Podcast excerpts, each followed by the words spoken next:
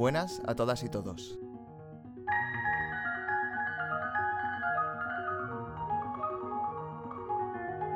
Estamos en el Musicomedio.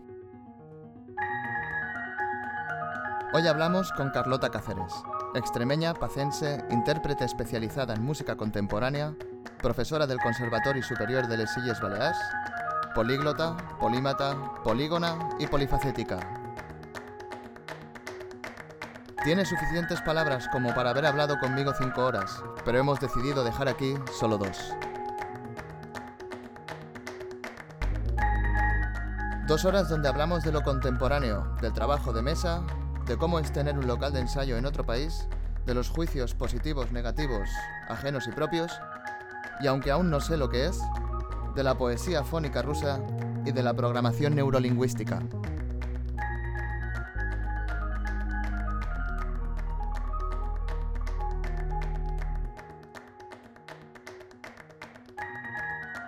Muchas gracias por estar aquí este ratito y espero que lo disfrutéis.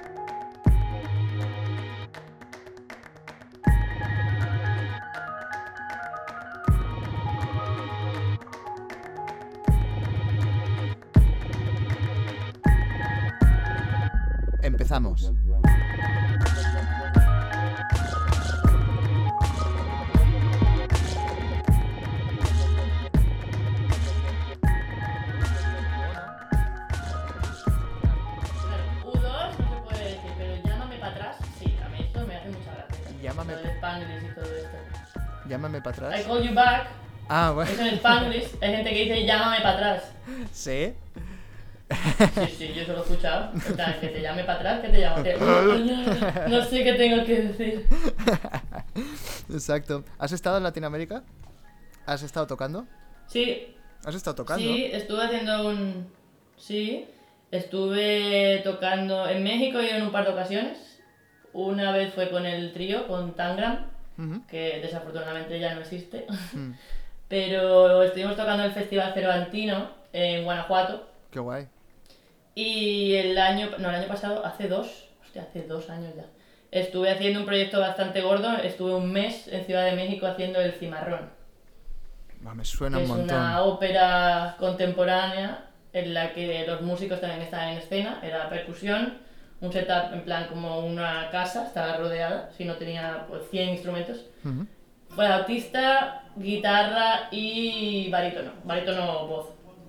Y estuvimos eh, pues un mes trabajando en este proyecto con un director también de escena, iluminación, todo esto en, en un festival. Qué guay, te metes en Y estuvo jaleos, bastante ¿eh? guay.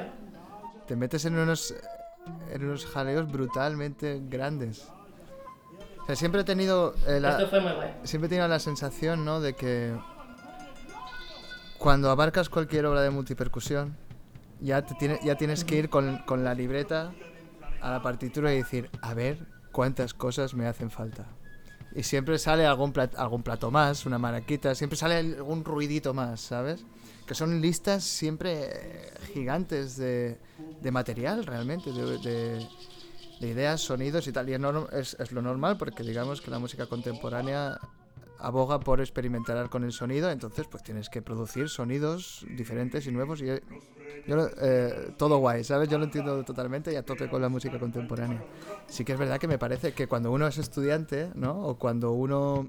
eh, a no ser que se dedique a eso, ¿sabes? Na- nadie es eh, músico de música contemporánea, rollo de hobby, ¿sabes? Como el que toca la batería en un grupete, o el que toca un poco el vibráfono de jazz, o el que hace un... O yo, por ejemplo, ¿no? Que soy... Que si hago vibráfono de jazz y tal, pero después algún proyecto tengo por aquí, y algún proyecto tengo por allá, y hago una orquestilla, y un teatro y tal. Pero, eh, o sea, muy poca gente tiene... No, me voy a la sala de ensayos que tenemos ahí 300 timbales, todos con, con piel de un animal que ya es, es extinto, y 400.000 platos y gongs. Y vamos a tocar un poquito así juntos. Vamos a llamear, ¿sabes? Como una obra contemporánea. Me parece una cosa brutal.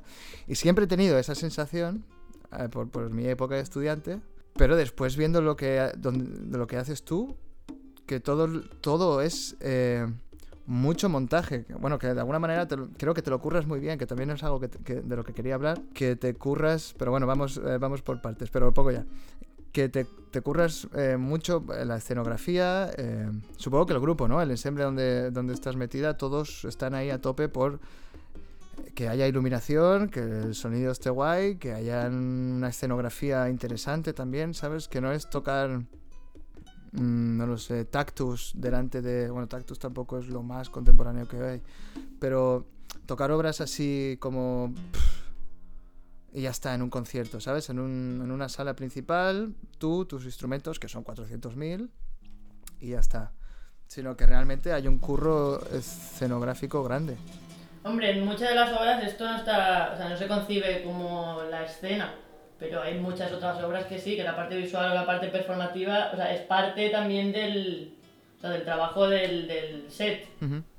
o de las obras que son de eh, teatro musical, ¿no? Que va, o sea, forma parte de la pieza de la parte de teatro, pero en estos, o sea, en esta ópera sí, porque es una ópera contemporánea, entonces nosotros estábamos también en escena haciendo también faena, teníamos que bailar, teníamos que sí, movernos, interactuar también entre, entre nosotros, pero Mm. de normal, casi mayor problemática veo, no por el tema de los instrumentos, que al final tienes una lista, con suerte si la partitura te da una lista, y si ya tienes mucha, mucha suerte, puede que tengas un dibujo del compositor de cómo lo tienes que colocar.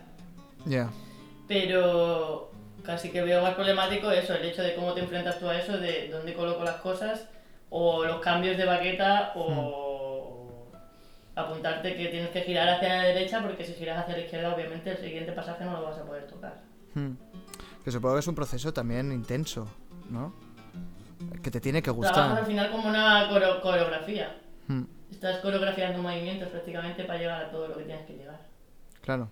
Te tiene que gustar, supongo, ¿sabes? Te tiene que gustar pasarte las tres primeras horas antes de... O sea, cuando ya has, sacado, cuando ya has hecho tres horas buscando instrumentos y ya lo tienes todo en la sala de ensayos o, o en el conservatorio donde, donde estés, cuando te enfrentas a la partitura y no hay ningún esquema ni ninguna indicación de nada de cómo te tienes que montar los instrumentos, ese momento, o sea, esas, ese rato de realmente probar a tocar y decir, Buah, esto no me viene aquí, me pongo la caja china en el otro lado, empiezas a volver a montar y hay un pasaje que dices, Buah, hostia, ahora, ahora me doy cuenta de que la caja china estaba bien puesta eh, en el otro sitio, ¿sabes? Que es un proceso que te tiene que gustar, quiero decir, te tiene que gustar mucho. No lo sé, a lo mejor no es así, ¿eh? pero yo, a, mí me, a mí me debería de gustar mucho pasarme horas en ese proceso logístico, ¿sabes? Porque al final es logística. Mm, sí, para, para, para empezar ya a tocar a gusto, ¿sabes? Para estar... eh, Pero es que yo creo que resumir en que te guste o no te guste es simplificar demasiado. Es simplemente que para asumir ese tipo de repertorio de multipercusión, el handicap es que tienes que tratar a todos los instrumentos como si tuvieras una marimba delante o un vibráfono, digamos. Pues para mí, mis instrumentos son todos esos y parte del trabajo y del estudio es averiguar cómo lo vas a montar, eh, qué baqueta vas a usar, eh, cambiar de la disposición 20 millones de veces, hacer un trabajo de mesa de analizarlo todo eh, antes para que no haya una última página que te pueda cambiar todo el set que habías pensado. Pero no es cuestión de que te guste más o menos, hay toda una parte de eso, de montaje que puede ser un poco pues, pesada. ujú. Pero igual que de montaje, de buscar instrumentos o de... O sea, yo recuerdo que en Basilea de los últimos años a mí me, llamaba la, me llamaban la niña de los crótalos, porque yo siempre buscaba crótalos y nunca estaban en donde tenían que estar, estaban repartidos por ocho aulas. Y Carlota se pegaba do- dos horas de su vida buscando mm, los crótalos, Hmm. porque mm, no estaban. Entonces, asumes que es parte del trabajo cuando quieres hacer una obra de este tipo y, y ya está. Igual que tienes que hacer eso. Si quieres tocar proyectos, pues tienes que asumir que la parte de, a día de hoy, la parte de producción o de elaborar un presupuesto o de hacer un dossier, pues o la haces tú o no la hacer nadie Ujú. ti. Hay... Porque igual hay un sistema el cual yo no conozco, ¿eh? Hay, hay músicos que se dediquen a esto, o que tú conozcas, que, que ya tengan, por ejemplo, que el booking se lo haga alguien, que tengan un ayudante de producción, por decirlo Puedes, así. puedes contratar a alguien que te haga la, la gestión, hay gestores musicales. El tema es que es algo como muy estándar, digamos, o ah, provechoso, no, lucrativo en el mundo Hmm. de la clásica, que tienen un manager, un gestor, un productor, porque sí que mueven cantidades ingentes de dinero, ¿no? Una soprano, un, un Sí. pianista, una violinista famosa. Obviamente tiene una persona que le, que le lleva todo esto, pero como el mundo de la contemporánea es un terreno prácticamente marginal y muy pequeño, ¿Aún, ¿Aún es así? Desde tu experiencia, como Sí. tú, tú lo ves, tú lo ves... tú también, O sea, más totalmente. marginado en, cuas- en cuanto a... mm, por- Por poner, o sea, por yo más o menos ponerlo en un baremo. Eh, marginado en En, cuanto a... inver- en inversión. Ya, claro. y en relevancia mediática, en relevancia cultural, o sea que tiene que seguir Mm. existiendo, por supuesto. Y Claro. que esa experimentación tiene que seguir estando y tal, pero no es lo mismo, no, no, no mueve la misma cantidad de, sí, de recursos ni de dinero que puede Mm. mover la clásica, por ejemplo. Claro, claro. Igual que te digo, el jazz también lo considero un mundo marginal. ¿eh? Claro, o sea, es- a, a eso me refería o, o quería preguntar antes. Es como, est- está marginado, pero como todos los otros estilos que no son la música clásica, ¿no? O el mainstream, ¿no? O- el- eh, o bueno, sí, que claro, que la música clásica también, ahora también es difícil tener un cuarteto de cuerdas y querer hacer conciertos tocando cuartetos famosos de un par de personas, pues te tocas un par de Mozart y, y el último de Beethoven y ya lo petas, ¿no? O sea, realmente debería ser así, pero tampoco es, tampoco es así. Quiero decir, también les cuesta Porque mucho conseguir dinero. Prácticamente podrías, prácticamente podrías considerar marginal todo lo que eh, hagas que no dependa exclusivamente de que paguen por verte. Entiendo, entiendo. ¿no? Tú, puedes, tú podrías vivir en todo el jazz eh, dependiendo absolutamente de que alguien pague una entrada por verte. No. Es muy, es- difícil. es muy difícil. es muy, bueno, para algunos no a es. mejor de Bad Class, sí. Eh, Brad Meldau, Abisai Cohen, sí, vale, muy bien. Para algunos no es tan difícil porque son muy buenos. Claro, Michel Camilo, Chick Corea, sí, muy Sí. bien. Pero te sales de los Hmm, Pues igual que si te sales de Yo-Yo Ma, Lan Lan y, claro, sí, y todo esto. O Filarmónica de Berlín, o los, el- los top. Claro. digamos. claro, claro. Y entonces vosotros os movéis con subvenciones, pongámoslo así.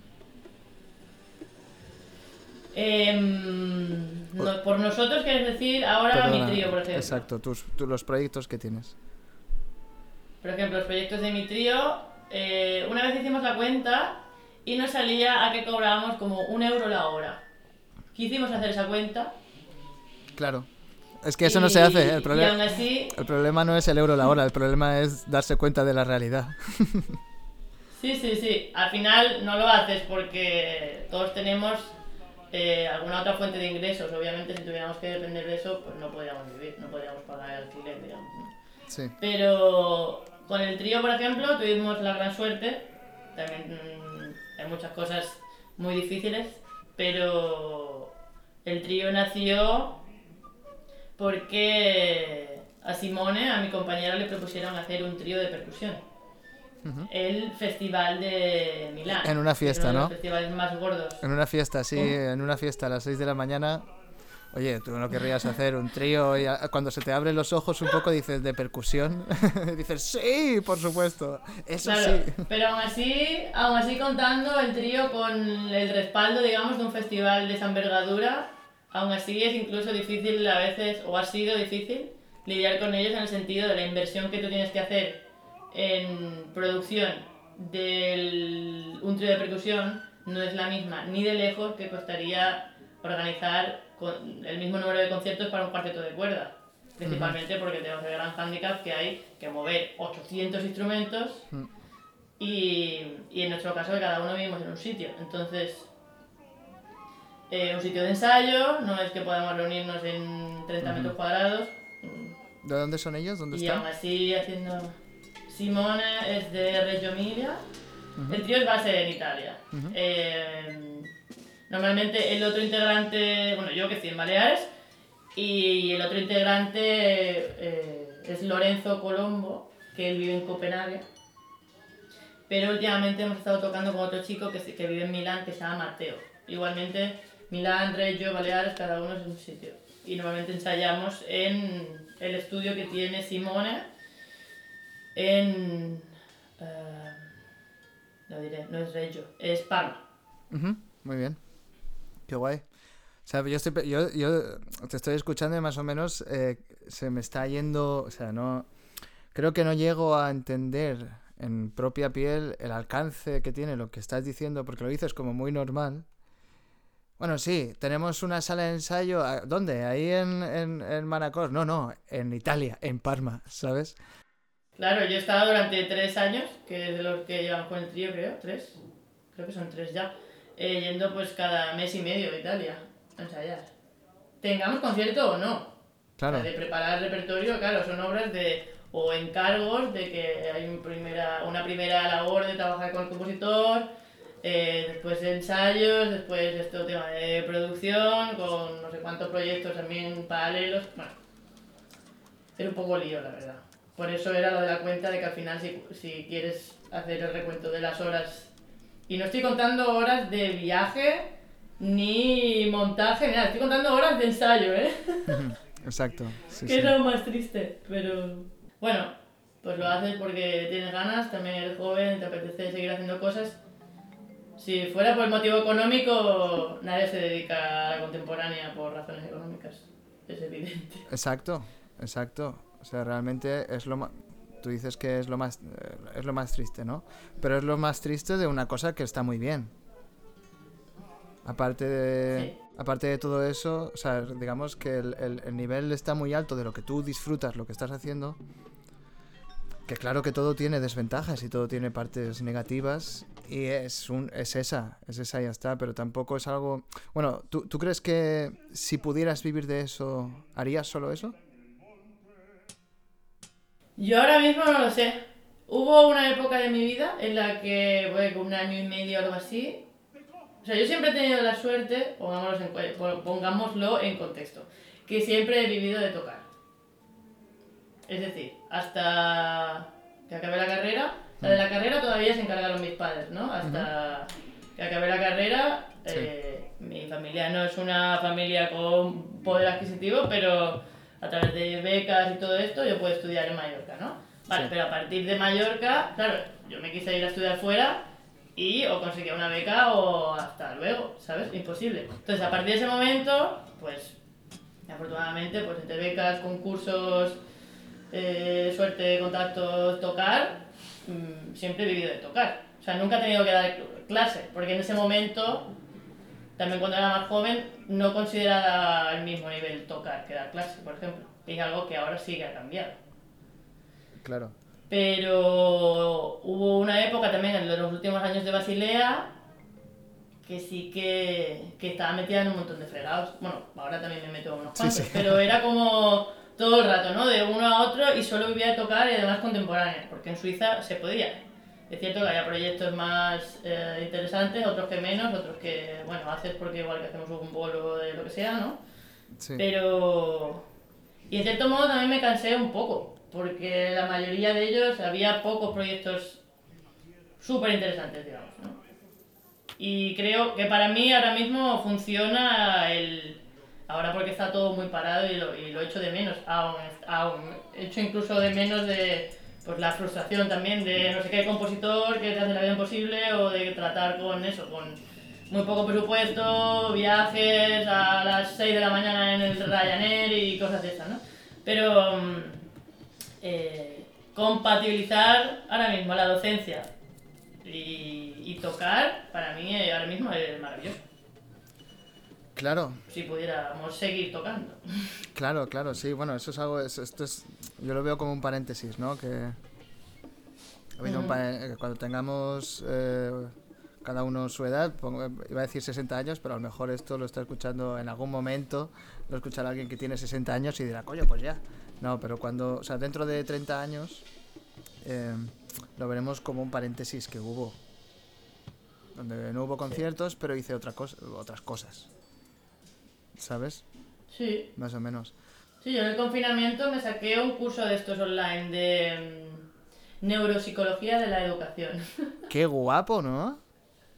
Ostras, qué Sí, chulo. Esos temas me molan mucho y tampoco tenía ni las ganas ni... El tiempo sí, obviamente, porque estaba en casa. Pero no tenía las ganas de estudiar, en plan estudiar, ¿para qué concierto? Si no tengo ninguno en los próximos seis meses. Claro, claro. Sí, ya te, ya te los Y Claro, me puse a estudiar eso, a leer cosas de eso. Qué guay, qué guay, qué guay. Eh, ¿Es aplicable? Quiero decir, porque ahora mismo también eh, es- no estoy muy metido en, en neuropsicología porque me as- aún me asusta un poco. Eh, me falta un poco de background para, para como para decir, va, voy a meterme ahí. Pero, pero sí que estoy como ahora muy metido en, pues, en investigación musical y por, por el máster más que nada. Y, o sea, me parece todo muy interesante, pero sí que a veces me cuesta ver, que es normal, ¿no? Me cuesta ver la, la aplicación. Pero creo que La es... aplicación. Claro, pero creo que es más un proceso donde tú aprendes cosas y tú ya después lo sintetizas y lo aplicas como más o menos crees que tiene la Yo lo veo aplicación. súper práctico. Esa es, esa es mi pregunta. Además, Claro, Súper directo. esa es mi pregunta, que, Sí, no, sí. que no lo sé, que yo aún no me he metido en neuropsicología y mi pregunta de, principal A es... ver, que mis nociones, mis nociones son súper básicas. Sí, y yo empecé a interesarme un poco por este tema porque, no me preguntes por qué, a lo mejor lo hablamos incluso cuando nos conocimos. Di con un libro que hablaba de la PNL, que es la programación neurolingüística. Sí, sí, sí que me conté... Sí, sí, lo que sí. hablando. Sí, exacto. Pues a partir, fue a partir de esto que es como, ¿pero, pero qué? que me empecé a interesar por esto y de hecho el curso pasado también fui a un curso de, también a través de eso, de, pues de, de ser profe y de plantearte muchas cosas desde el otro lado, que es como, hostia, es que es un mundo, es que cambia completamente desde tener que evaluar tú a, a ser tú la evaluada. ¿no? Vale, eh, exacto. Cuando dices el otro lado, dices la parte del alumno. El otro lado del... Sí. Eso es. pero de ser, pues, hacer pues, la mayor parte de tu vida alumna, digamos, o estudiante, aunque mm, ya te consideras profesional, ¿no? Y estuvieras ya tocando, trabajando, todo lo que tú quieras, pero claro, el momento que tomas la otra posición de cómo llegar a los estudiantes, cómo te expresas, o sea, yo creo que ahora mismo la... o sea, en mi caso la docencia ha ayudado a que yo hable mejor, o me exprese mejor, o que pronuncie incluso mejor. Qué bien. Pues eso está muy bien. Yo el otro día también estuve mirando unos, como unos libros, pero claro, en, en- en alemán, como para, eh, para actores. Porque claro, yo tengo aquí... De un- edición.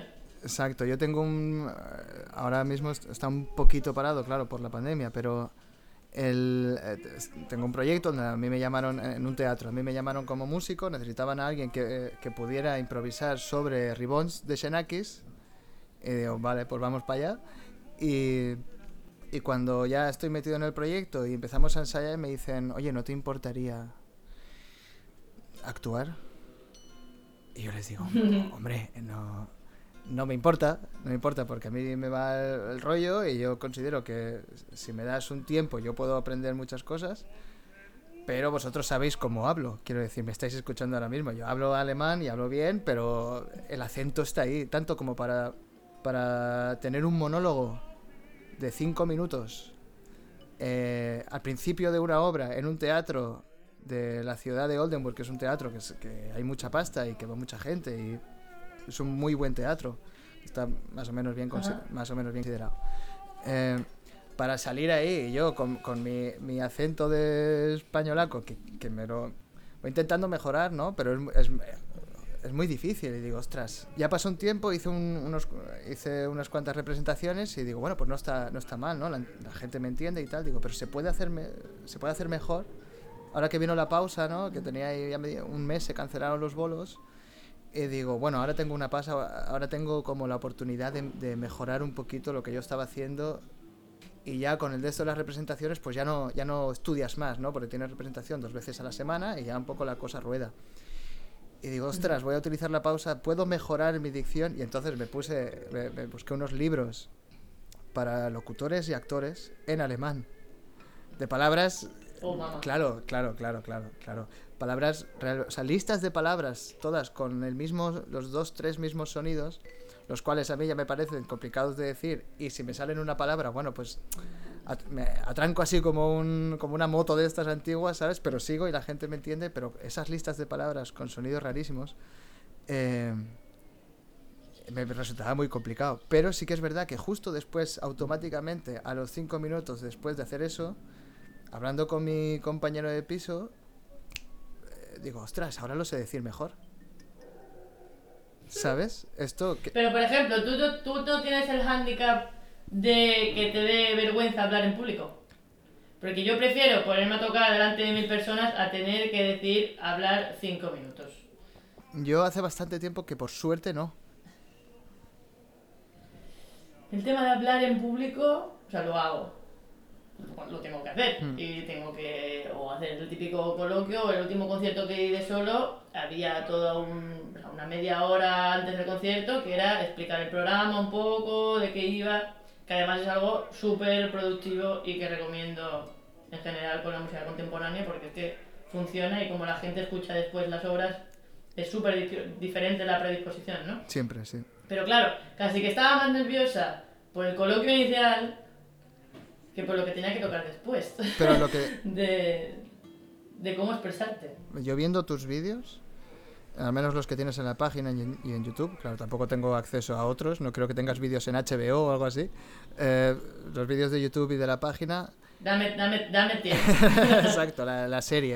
Carlota Cáceres, la serie. No es lo mismo, no, no es lo mismo cómo pronuncio eh, dentro de una obra que hay que hablar.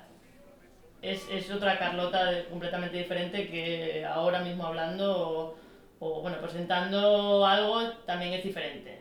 Porque es algo también, lo tomo como algo performativo incluso, es como, es diferente. Pero hablar de normal, que hay una parte también de improvisación, de... O sea, al final el resultado no es, no es tan malo como yo en mi cabeza pienso, ¿no? Pero, pero por ejemplo, eso que dices o en alemán o en otro idioma, incluso recuerdo en la trovada, en la presentación de la trovada, que la hizo Chusep y después yo daba los agradecimientos y tal, lo repartimos así un poco, y yo en principio iba a hablar en catalán.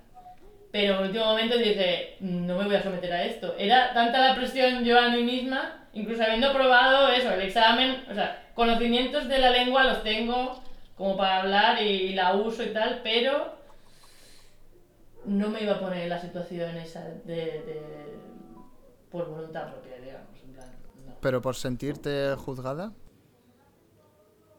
Por mí misma, más que por el resto, porque al final esos juicios empiezan en ti mismo. Claro. Pues lo mismo que me puede dar vergüenza de hablar en... No sé, con el inglés no me pasa, hace Mm. muchos años que no me pasa. O por ejemplo con el italiano tampoco me pasa, aunque sé que hay muchas cosas que me invento, pero como de un principio empecé a hablar y sin ningún tipo de pudor.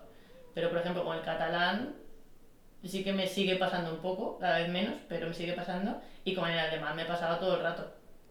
Y cada vez que podía me cambiaba al inglés. Pero claro, tú ahora has hecho, acabas de hacer una lista de los idiomas que hablas, que ya son unos cuantos como para que no te sientas segura en todos. Quiero decir, un- una cosa es que uno hable un idioma y en el segundo no se sienta seguro. Pero cuando hablas cinco, hay un momento que ya empiezas a, a vacilar, ¿no? Supongo que en alguno ya eh, no puede ser que te sientas tan segura en todos los idiomas. Es, es- es realmente muy difícil, ¿no? Quiero decir, ya, ya solo el hecho de, de- de aprenderlos todos esos, quiero decir, tu cerebro en algún momento A dirá, ver, el "Oye, alemán se puede, se puede considerar desaprendido. ¿eh? no, pero te lo hablas cuando, cuando estuvimos Hablaba con el... su momento, pero ya. ya Pues, eh, o sea, mis compañeros del trío te entendían perfectamente y tú hablabas con ellos en alemán y estaba todo magnífico. Ah, pues mira, Claro, me alegro. sí, me sí, alegro, Pero O sea, yo en ese no momento... tengo ese recuerdo. En ese momento no te conocía y, y como no estoy acostumbrado, ni creo que nadie esté acostumbrado a ver otros músicos hablar en alemán, ¿sabes? Porque pasa, hay, hay Mm. varios, hay, hay muchos de hecho, pero es difícil, o sea, no te los encuentras todos los días o en todas las trovadas. Y, y ver que estabas hablando en alemán con mis compañeros del trío, digo, ostras, qué guay, ¿no? Está claro que has estudiado en, en, en Basel. Y seis años dan para mucho, pero pero no todo el mundo lo consigue, no todo el mundo tiene esa idea de ostras, por ejemplo, es que es exactamente lo mismo. Te has sacado el C1 de catalán, ¿no? Yes. Es una, o sea, me parece una locura. Yo que soy de Valencia, Locura me parece a mí. claro, yo que soy de Valencia, sacármelo ya eh, lo podría, claro, lo podría hacer, pero tendría que dedicarle un tiempo, un tiempo que, que para mí más o menos me va guay porque es al final es eh, un- una lengua que yo tengo, que no es lengua materna, materna, materna, pero eh, más o menos, siempre lo he hablado. Y, y el hecho de tener que sacármelo, pues me daría gusto por aprender eh, lo que yo hablo, ¿sabes? Igual que me, me daría mucho gusto estudiar o sacarme el C1 de castellano, ¿sabes? Y, estudiar cómo funciona mi idioma y referencias liter- de literatura y de todo. Pero para, o sea, para ti eh, me parece eh, de verdad genial, ¿no? El, pero creo que es lo mismo, que es exactamente lo mismo. Es esa energía que te mueve a, tú est- estoy en un sitio, voy a hacer las cosas bien. Ya no voy a hablar la- ya, ya no cuestiones eh, cuestiones sociales ni cuestiones de voy a hablar la lengua que se habla aquí, que es que eso más o menos es básico, que cada persona creo que tiene, no todos, pero muchas personas cuan- eh, a la casa que fueres haz lo que vieres, ¿no? Que, que- Haz lo que vieres. Exacto, pues más o menos eso es básico en la, en la sociedad y en el funcionamiento de las sociedades. Pero si ya cuando lo haces tanto en, en otros sitios, que, eh, te mueve una energía a hacer las cosas bien, ¿sabes? De decir, Buah, puedo, sa- puedo sacar... Si ya que te pones. Claro, puedo sacar... Primero que puedes sacar más curro si hablas en, en catalán y en alemán y en inglés y en italiano allí donde vas.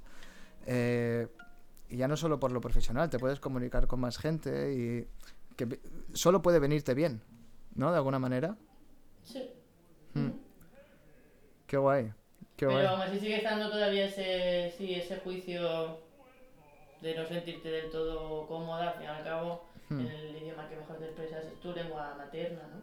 Hombre, claro, sí. Eh, pero no sé, en, en Suiza yo cada vez que podía sí que recurría al inglés. eh. Es cierto que el alemán sí que le metió un empujón pues al segundo año de estar allí, porque al aprobar en, en la orquesta de Practicum, Ujú. mis compañeros de percusión no hablaban inglés. Ostras.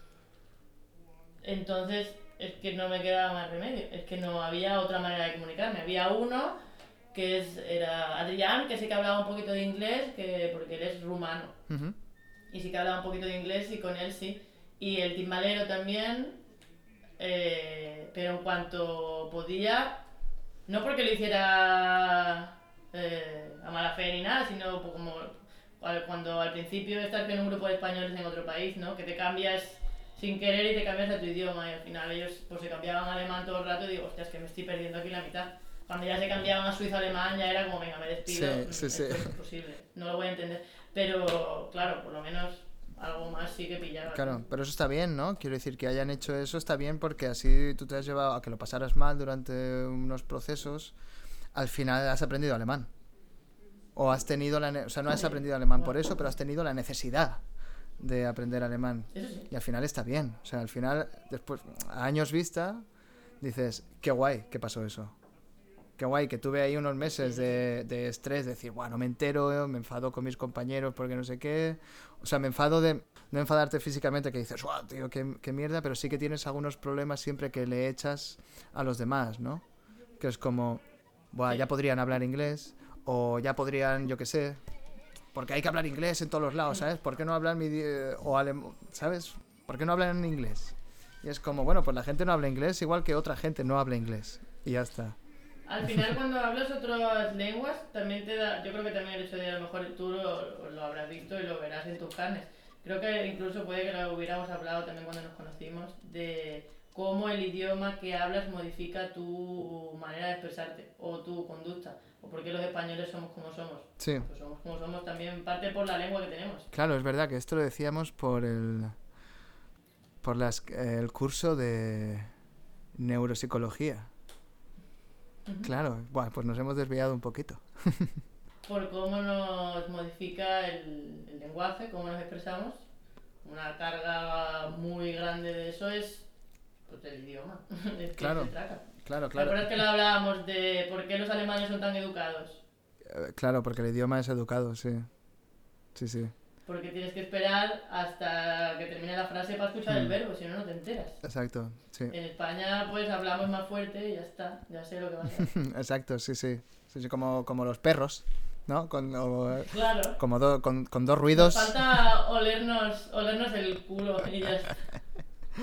Bueno, no, pues igual con lo de la pandemia, que uno ya no se puede dar dos besos, que no se puede abrazar, igual, igual empezamos a probar de, de, oler- Por ahí no se transmite el virus, ¿no? Es como... de leer así, ¿sabes? Hola, mira, te presento aquí al tembalero de la tal y tú, ah, hola, ¿qué tal está usted?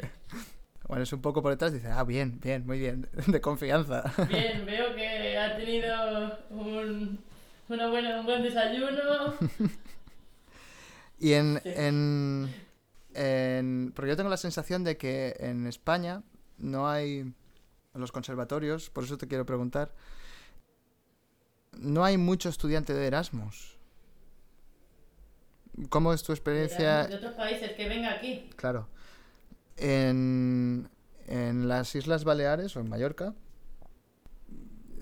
¿hay estudiantes de Erasmus? De un... no lo sé, pues... Pues si, si te digo la verdad, no lo sé.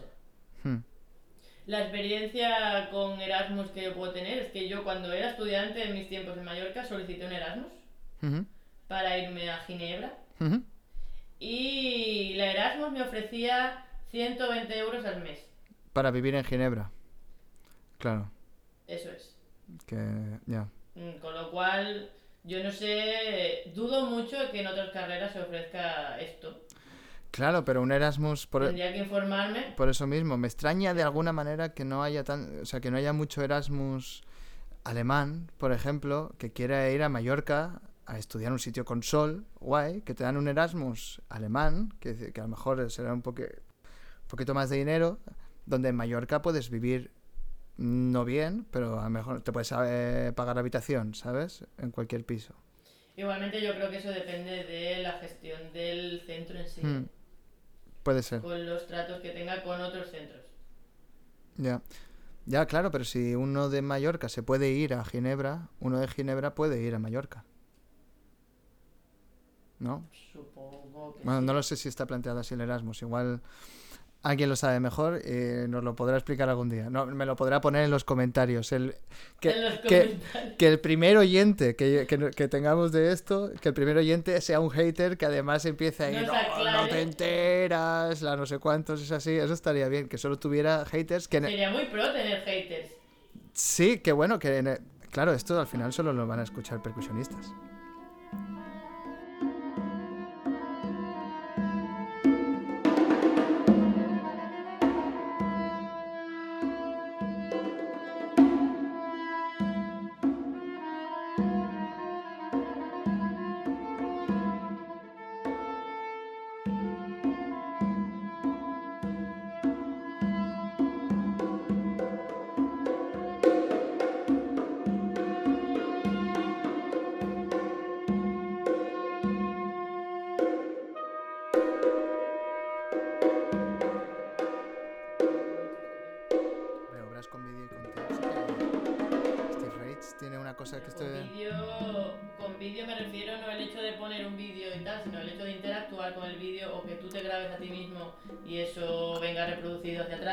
Claro, que es que tú ya estás hablando de eh, claro. nuevas tecnologías, pero la última.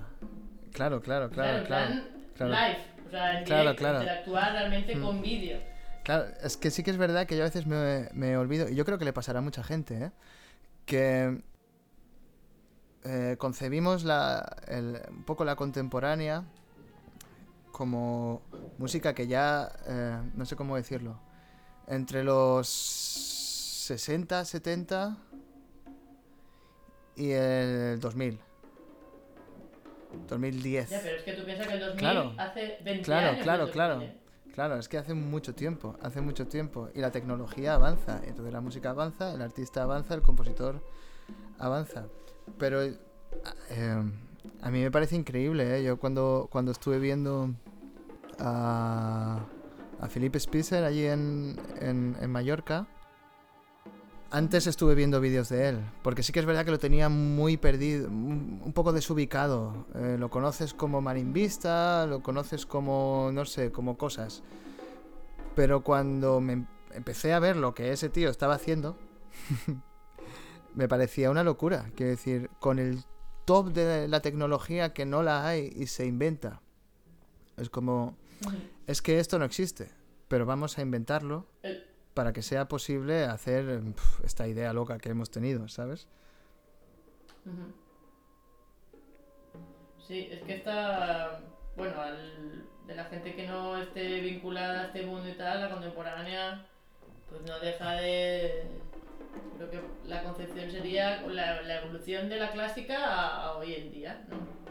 Sí, bueno, claro, Pero sí. no, no se plantean el hecho de que se sigue creando cosas. O sea, es- sigue estando vivo, se siguen creando cosas, igual que. O a lo mejor sería una concepción en plan más pictórica, ¿no? Como los. Sí, como el que va a un museo o. Sí. No lo sé. Hmm.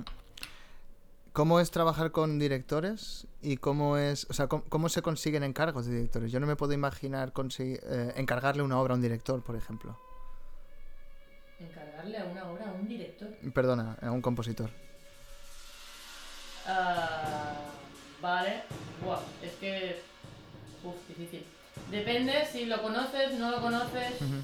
qué tipo de relación previa tengas con él también. O de. Por ejemplo, la última obra que encargamos con el trío, se la encargamos a Marco Moni, Ujú. que además de ser eh, una persona súper amable, trabajadora, es, o sea, es- para mí es un súper compositor italiano, eh, que incluso nos hospedó alguna que otra vez también en su casa, en algún viaje de estos que teníamos que ir a hacer una hacia otro en el trío. Qué guay. Cocina increíble. ¿Sí? Entonces, desde, sí, sí, desde un primer momento ya nos conocíamos en lo, en lo personal, sobre todo Simone, eh, mi compañero del trío, lo conocía ya de antes, habían trabajado juntos. Y, y la idea fue de proponerle una obra también a partir del festival, como comisión, ¿cómo se dice? Encargo del festival.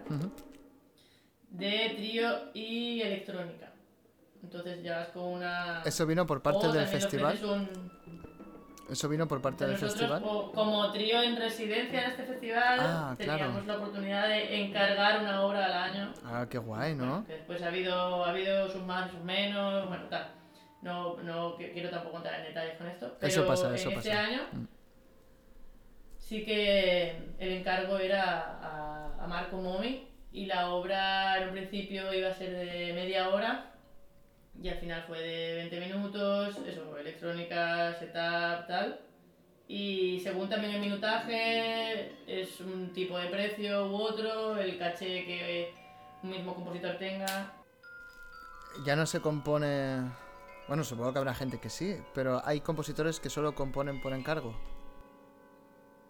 Por supuesto, de hecho es el sueño de todo compositor, ¿Sí? es vivir de componer, igual que tú quieres vivir de tocar, los compositores quieren vivir de componer, estaría bonito. Claro, sí, pero es un poco el, el escritor, por ejemplo, el sueño no es eh, que le encarguen libros, el sueño es trabajar, o sea, estar con una editorial donde la editorial le pague mm, 20.000 euros al año y él vaya sacando libros. ¿Entiendes? O sea, ese es el sueño Sí, un poco del escritor. como en nómina o algo Claro, así. claro, que una editorial Ya, una editorial musical- Lo interesante de un compositor es que también es un, ¿sabes? igual que un escritor es un ente creativo per se. Entonces, trabajar, el escritor trabaja con un papel en blanco, no trabaja con performers o con gente. Claro, sí, pero si, o sea, el sueño un poco, imagínate, si yo fuera compositor, a mí me molaría mucho que eh, Topper Laire me fuera abonando 2.000 euros, eh, o sea, bueno, hay una tienda de música que ta- también edita partituras, eh, edita obras, que todos los meses me va abonando 2.000 euros a cambio de que yo vaya componiendo a lo mío, ¿sabes? Sin, sin, sin encargo tampoco. Ya, pero a, a diferencia que el libro ya está creado y es algo mucho más pasivo que un lector compra un libro, que el hecho de que tu obra, si nadie la toca, no existe. Existe en papel, pero no existe. Pero la gente, Dependes del tiempo, dependes de... la gente no la tocará. Es que a lo mejor sin... Claro, normalmente la mayoría de las obras, o la mayoría, no sé, a lo mejor estoy generalizando, pero están dedicadas también a un intérprete. Y las últimas obras de contemporánea, mucho del material también que está dentro de la obra incluso es material que el mismo intérprete ha generado. Claro. Y es esa, ese trabajo entre compositor e intérprete que, que también es muy interesante, o considero yo que también por parte del compositor, igual que del performer, es muy interesante. Claro. Igual que la pieza esa que me hicieron a mí para. que me hizo José Pablo para pared. Eso fue improvisación entre los dos, de ahora prueba esto, ahora tal. Está guay, ¿eh? Yo Está... recuerdo que en, que en esas jornadas de improvisación yo hice un redoble de. como redoble de pandereta, pero Mm. con el pulgar del dedo gordo a una pared. Claro, claro, claro. Mm, De Sí, sí. cosas locas, pero Sí, que al final no se usó, vale, pero. No, no, eh, yo he estado viendo el, el vídeo y me parece también muy interesante el hecho de, de- de desarrollar la técnica para, ¿sabes? Por ejemplo, en este caso has desarrollado un poco una técnica para pared en cuanto a que hay un momento que haces taca, taca, que suena mu- muy bien. O sea, hay una así como un, como un redoble corto que, me- que, que suena muy guay, suena muy limpio. Y digo, claro, tú también te habrás pasado un rato sacando el... eh, que suene más limpio e- en, pared, porque simplemente la posición del cuerpo es otra y la posición de, de las manos son otras, que no es lo mismo que en una conga, que en un bongo, que estás tocando en una pared. Y ya no a altura de las manos normal, sino un poco más arriba. Y con esto, eh, la conexión es la obra esta que, ha- que, que has grabado ahora con aspiradora, o para aspiradora, pero bueno, para, sí, para aspiradora. También la- los sonidos están muy bien producidos. Y yo pensaba, ostras, el rato que se habrá pasado con la aspiradora encendida en casa, molestando a todos los vecinos que dirán, esta chica ahora se la ha dado por limpiar, pero bien, bien, bien, bien, bien, ¿eh? ¿Sabes? De, de todo el día y, y haciendo ruidos y tal, que están muy bien. Que decir, tú has desarrollado una técnica propia, digamos, para que esos sonidos sean mejores o para conseguir el sonido que, que se desea. Es que también, claro, deberías ver la partitura. Por ejemplo, es muy diferente, por ejemplo, la partitura de pared, una de las dificultades que surgieron después de pues de tener como la idea de la obra, la estructura es para el compositor era cómo escribo esto. para que, vale, tú lo entiendes, tal, hemos hecho una estructura entre los dos, tal, no, la partitura se hizo sobre la marcha para mí. Claro. Eh, pero claro, si alguien más quiere tocarlo, ¿cómo diablos escribo esto? Pero, y la partitura al final de la obra de pared es con pentagrama, bueno, una serie de indicaciones, ¿no? Está la pared dividida en como las ah, secciones de un reloj, está pensado como un- Mm. una, una esfera. Ah, qué guay. Pero la partitura al uso es de pentagrama, eh, con, bueno, diferentes cabezas, ¿no? Símbolos, lo que tú quieras. Pero la partitura aspiradora no es una partitura, son unas instrucciones. Qué bien. qué fácil te Ya lo está. ponen. Igual que, que. O sea, la de ZAR, por ejemplo, que tengo en la web, la de Coca-Cola, sí que, eso, sí que es una partitura, pero no está escrito. Solo están escritas del ZAR, solo están escritas las alturas. No están Vale. escrito cómo lo tienes que hacer. Claro, claro, claro. Entonces, claro, es que depende qué ejemplo, qué. Es que. Es Eh. La de la, eh, la de la aspiradora, ¿qué idioma es? ¿Es un idioma o, o- ¿Cómo os- qué os- idioma es? el momento que tú hablas, o sea, tú Ah, estás la- hablando la- con la, la aspiradora? frase esa que digo, Hmm. O, o es como es un poco como graffiti, ¿no? De, de quién es. Lo ¿sabes de quién es? De Apergis. de Apergis. Está descatalogada esa obra, creo. sí, ¿por qué? Está muy muy Sí, chula. Porque Apergis decía que no. Pues está muy chula. Está muy chula. Bueno, a, a mí, Hace mucho que no la escucho, la verdad. A mí me parece que está muy chula. Eso lo he visto. Me has recordado, puede ser una obra chula para que haga algún alumno. Está, Bueno, está muy guay. Y bueno. Pues está muy bien, ¿eh? Pero está muy bien. Y, y claro, funciona también un poco como... ah, ¿Cómo se llama esta de... Proteus? Que hay como... Pero se habla muy poco. Sí, pero, pero él es como una poesía dadaísta, digamos así. Quiero decir, es una poesía que está escrita simplemente con sílabas sueltas por conforme suenan. Pero que no tiene sentido. O sea, tú le... Hay algunas palabras que si las juntas sí, Pero realmente no, no tiene ningún sentido. Es, es dadaísta. Sonidos, sílabas mm, puestas juntas y más o menos por cómo suenan y ya está. Una deconstrucción de, de construcción de, de lenguaje, digámoslo así. ¿Y esto es lo mismo? ¿La aspiradora? Sí. ¿Son sílabas más o No. menos sueltas o, es, o quiere decir La algo? aspiradora, lo, lo que más es la hora de aspiradora son los sonidos de succión.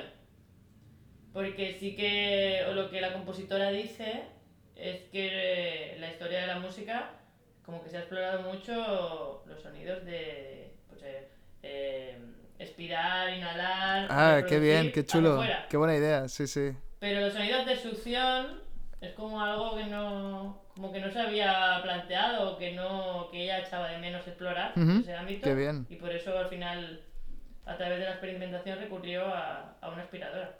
Y de hecho eso son todo indicaciones. De hecho hay hasta una que pone hablar como si fueras el pato Donald.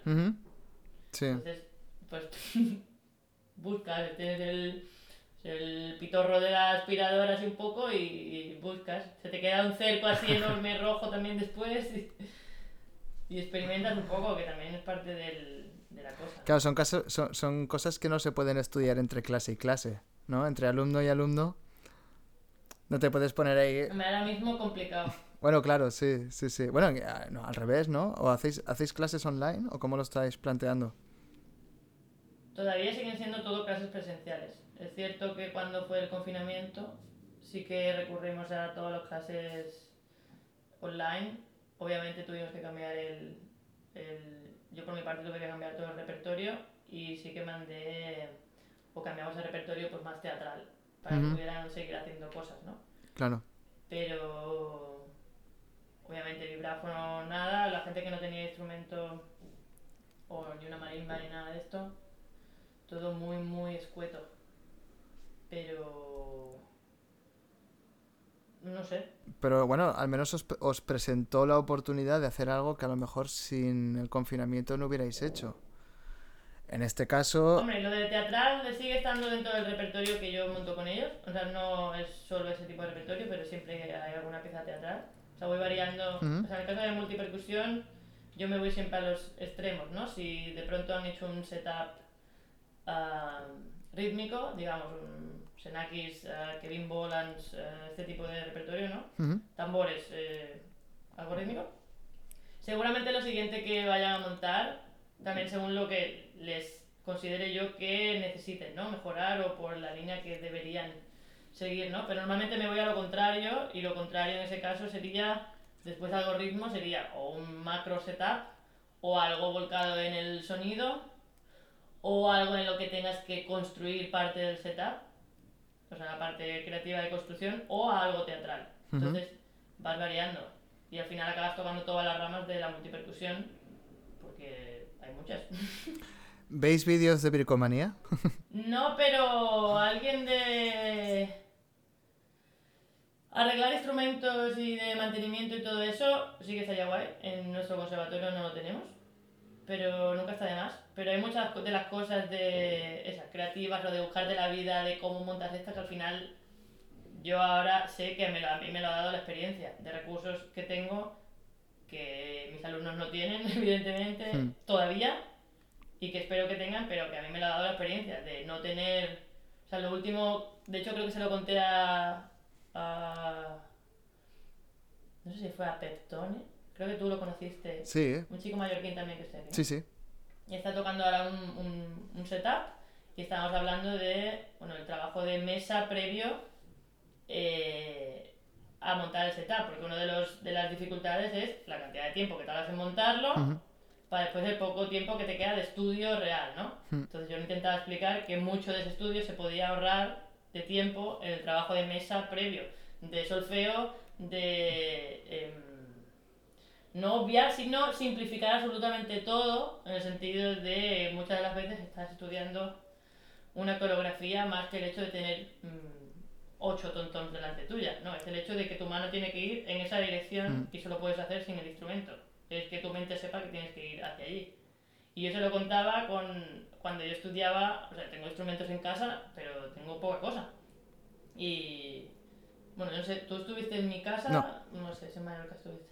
Bueno, yo tengo el vibráfono y la marimba en un mismo cuarto, que era un espacio como un pasillo pequeñísimo dentro, ¿no? Yo tenía que montar ahí un setup de... Pues imagínate, eh, plancha de aluminio, látigo vibráfono, dos gons, dos ópera, poliestireno, eh, un bate de béisbol, o dos piedras, un guiro sea, un macro setup para el, concierto del compositor este que te he dicho antes, de Marco Momo. Parece una lista de la compra de, del héroe Merlín. claro, ¿qué pasaba? Obviamente no tenía espacio para todo. Mi tom era una caja sorda, mi otro tom pequeño era pues eh, un tupper, eh, los gons eran óperas, los óperas no me cabían y por ejemplo, en el caso de los óperas que los tenía delante, y lo que tenía delante es la pared, porque no tenía más hueco. Claro. Pues me puse con cinta aislante de color. Cuadros, eh, fotos familiares. no, tenía un. O sea, óperas afinados en un Fa y un Mi. Pues ¿qué hice? Ponerme una F con azul y una E con azul en la pared. Claro. Para golpear en la E o en la F cuando tuviera aquí adelante. Claro. Pues fue mi manera de ahorrar mucho tiempo de estudio sin tener instrumento o no me lo, no me lo hubiera podido estudiar de otra manera. Pues ese tipo de cosas son estrategias de, de Survivor. 30 años después se sigue estudiando con los cojines en casa los timbales. No, yo me acuerdo cuando era, cuando era pequeño, yo estudiaba timbales en casa con dos cojines, cuando era muy pequeño. Claro. 30 años después... Ahora ya hay pads con, la, con el feeling de timbal, pero antes no. Claro. Qué guay. Entonces, es que ahora no me acuerdo si esto lo hemos hablado en, en la sesión previa, digámoslo así, o ahora.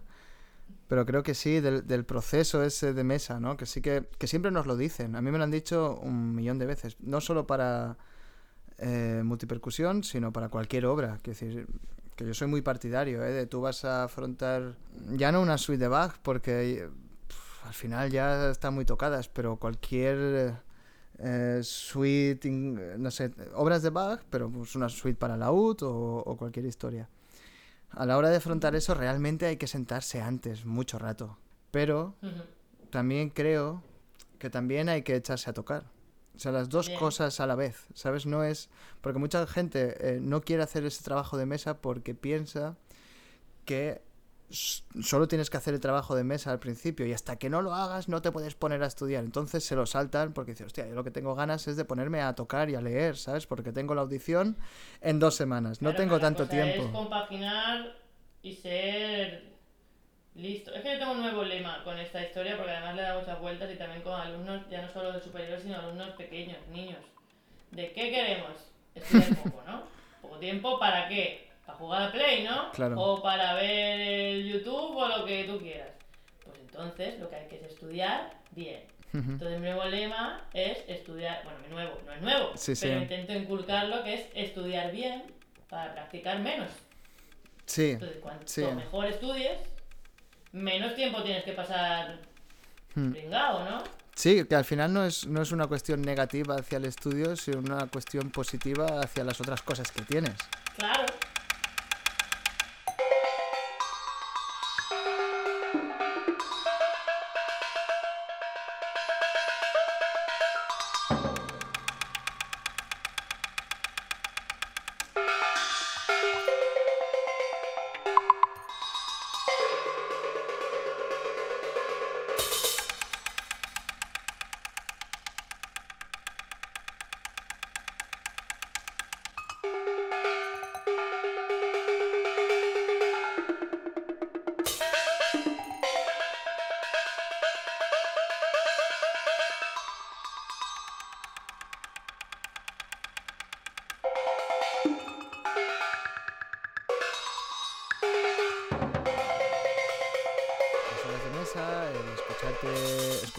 Leer libros, ir a exposiciones, ir a conciertos, hablar con gente, ir a comprar, todo. Todo, ¿no? De alguna manera todo, todo nos sirve para, para estar un rato pensando y, y mejorar nuestra vida, que al final es lo que queremos todos. Supongo, no lo sé. Pero a la hora de estudiar sí que, sí que a la vez soy muy partidario exacto de lo que tú estás diciendo, de intentar que compense que compensen lo máximo posible, aunque de cuatro horas que estás estudiando, dos te las pases mirando al techo, pero no con el Facebook. No hace falta que estés, que, que Yo, estés claro, tocando todo el rato. de- claro, ese tipo de como de discusión o de reflexión yo la tengo con mis alumnos por el problema de, claro, del que tenemos todos los percos de compartir instrumental y de que no dispones de todo lo que tú quieres a todas las horas que tú quieres, por lo cual tienes que aprovechar. Si fuera violinista, pues no tendría ese problema de Hmm. tener que partirme la cabeza y tener que pintar letras en la pared, porque tengo mi instrumento todo el rato conmigo. Ya, pero tendrías otros. Seguramente. Tendría otro seguramente. Entonces la, la opción al final es eh, sobrepasar todos esos problemas que todo el mundo tiene. Quiero decir, cada uno tiene otro. Y además, lo que sí que veo a veces, eh, por ejemplo, cuando tienes que llenar un camión de instrumentos para irte no sé dónde, todo el mundo hace un poco el chiste de decir, "Buah, en la próxima, en la próxima vida, flautista. ¿No? Para meterme el flautín un poco en el bolsillo del smoking y tirar para el concierto. Y yo creo que eso está bien, pero eso ya es tarde como para decir eso. O sea, ya es muy tarde, ya, ya llevas eh, 15 años metido en esto, ya eres más o menos profesional. Ahora no, ahora no puedes pensar en que la próxima vida serás flautista, porque aún queda mucho para la próxima vida y la anterior ya hace mucho que ha pasado. Pero la, auto, la autocompasión Claro. no hace daño a nadie. Claro, no, no, está, claro, está claro, la autocompasión está bien, pero que, se- que el planteamiento podría ser un poco más positivo, ¿sabes? Que podría ser, bueno, tampoco eh, positivo, sino simplemente que no se hiciera, ¿sabes? El hecho de, bueno, lo que tú has dicho de, de tener una, perdona, tener una sala de ensayo en Italia, ¿no? En Parma. Que bueno, que son cosas que se hacen porque a uno le gusta. Entonces, si te gusta, no, no te- Las cosas va a sonar, va a sonar muy tonto, pero Por lo corto. las cosas te compensan hasta que hasta que te dejan de compensar. Exacto, sí, sí, sí, sí, sí, sí. Entonces, si hay por alguna extraña razón del mundo que a ti te gusta, eh, o sea, o a lo mejor no te gusta y lo sigues haciendo, pues a lo mejor tienes que mirártelo porque tienes un punto de masoquismo o estás metido en algo tóxico del que deberías, deberías desprenderte. Pero si te sigue compensando, por algo será, por algo Claro. lo seguirás haciendo, si no que estamos tontos. Sí, sí, sí, porque tú- Yo sé que en la mayoría de los casos, la mitad de los proyectos que hago no me compensan por muchas razones. Pero pues, por algo habrá que lo siga haciendo. A lo mejor estoy un poco tonta, pero. no sé. claro, la- lo que pasa es que O. no, lo que no, no sé, a lo mejor no tenéis fans, ¿entiendes? No hay nadie que te escriba, por ejemplo, para decirte, guau, tío, Claro. me encanta lo que estás haciendo. No, pero hay otro tipo, hay otro tipo de compensaciones. No sé, hay cosas que te, te, te devuelven un poco la ilusión. A ver, es, es cierto que no vas a estar toda la vida ahí mega ilusionado. Tienes épocas más motivado, otras menos, Mm. otras que no te apetece nada estudiar, otras que estás todo el día liado, o, o igual que hay épocas que buscas más proyectos y estás elaborando dossiers todo el día, y otra que te dedicas a ver Seinfeld. ¿Qué te voy a Sí, sí, Pues- totalmente. Yo, por ejemplo, ahora que dices eso, cuando estás diciendo, bueno, no sé dónde me compensa, estaba pensando, si tú hubieras vivido el rato que yo me he echado esta mañana viendo todos los vídeos, que me lo he pasado súper bien, o sea, si tú hubieras estado conmigo, con la, eh, digámoslo así, Me da vergüenza, me da vergüenza que alguien vea el vídeo conmigo, lo simple, mira, es que payaso. pero es que eso pertenece a esto, quiero decir, en el momento que tú te, te pones las baquetas en la mano, ya ya hay un punto de vergüenza en algo, ¿sabes? Que, o miedos o historias. Entonces, eso está claro, eso está claro. Pero yo, de alguna manera, hoy eh, he estado después una hora pensando, eh, reflexionando, el hecho de que, qué guay, que yo me he pasado 40 minutos viendo todos los vídeos, no te voy a mentir, no, no enteros, todo el rato, pero sí que, como cuando escuchas música en Spotify, cuando escuchas música eh, de un modo distendido, ¿sabes? Que cuando no te apetece escuchar una cosa, escuchas otra. De alguna manera. Ujú. Y dices, bueno, más, sí, ya he entendido más o menos el planteamiento, también tengo prisa, tengo que dar una clase y aún he quedado con otra persona, no me puedo, no me puedo ver todos los vídeos. Me encantaría para hacer una entrevista genial donde yo te pudiera decir, No, eres... no puedo, no quiero, que, que Claro, es perfectamente Claro, lícito. exacto. Pero en ese, ese momento me lo he pasado muy bien porque me, me he reencontrado un poco con la, con la música contemporánea de percusión que me gusta muchísimo. Sí que es verdad que me gusta una obra. Un concierto de música contemporánea de percusión de una hora y media eh, me parece muy interesante, pero me cuesta... eh, ¿cómo decirlo? Me cuesta, me cuesta mucho disfrutarlo todo, que no tengo por qué disfrutarlo todo. Está claro que no está hecho para eso. Pero a lo que me refiero, que me estoy liando, es cuando he visto todos los vídeos, he estado 40-45 minutos. Y he disfrutado mucho el hecho de que algo imposible en un directo es lo que yo he visto hoy. Perdona. Algo imposible en un directo es el hecho de ver vídeos, cada uno con montajes brutales diferentes, súper complicados, en, con escenografías muy diferentes, todas muy pensadas y muy concretas, como, no sé, la obra está para... Eh, de percusión corporal, ¿cómo se llama? Eh, ¿Corporel? Corporel. Que está súper chulo, el vídeo está muy chulo. Digo, qué bien, porque yo esa obra la he visto. Y digo, qué, qué guay que alguien sea capaz de hacer un videoclip. Lo que ahora en, en lo que en música eh, popular se llama un videoclip, que eso sea un videoclip. Esa era la teoría. Eso fue un proyecto de videoarte. O sea, no es un concierto, grabo la obra. No, eso fue una colaboración que yo hace mucho tiempo que quería hacer. Y tengo otras en mente, pero nunca se me da la ocasión o el momento o la logística.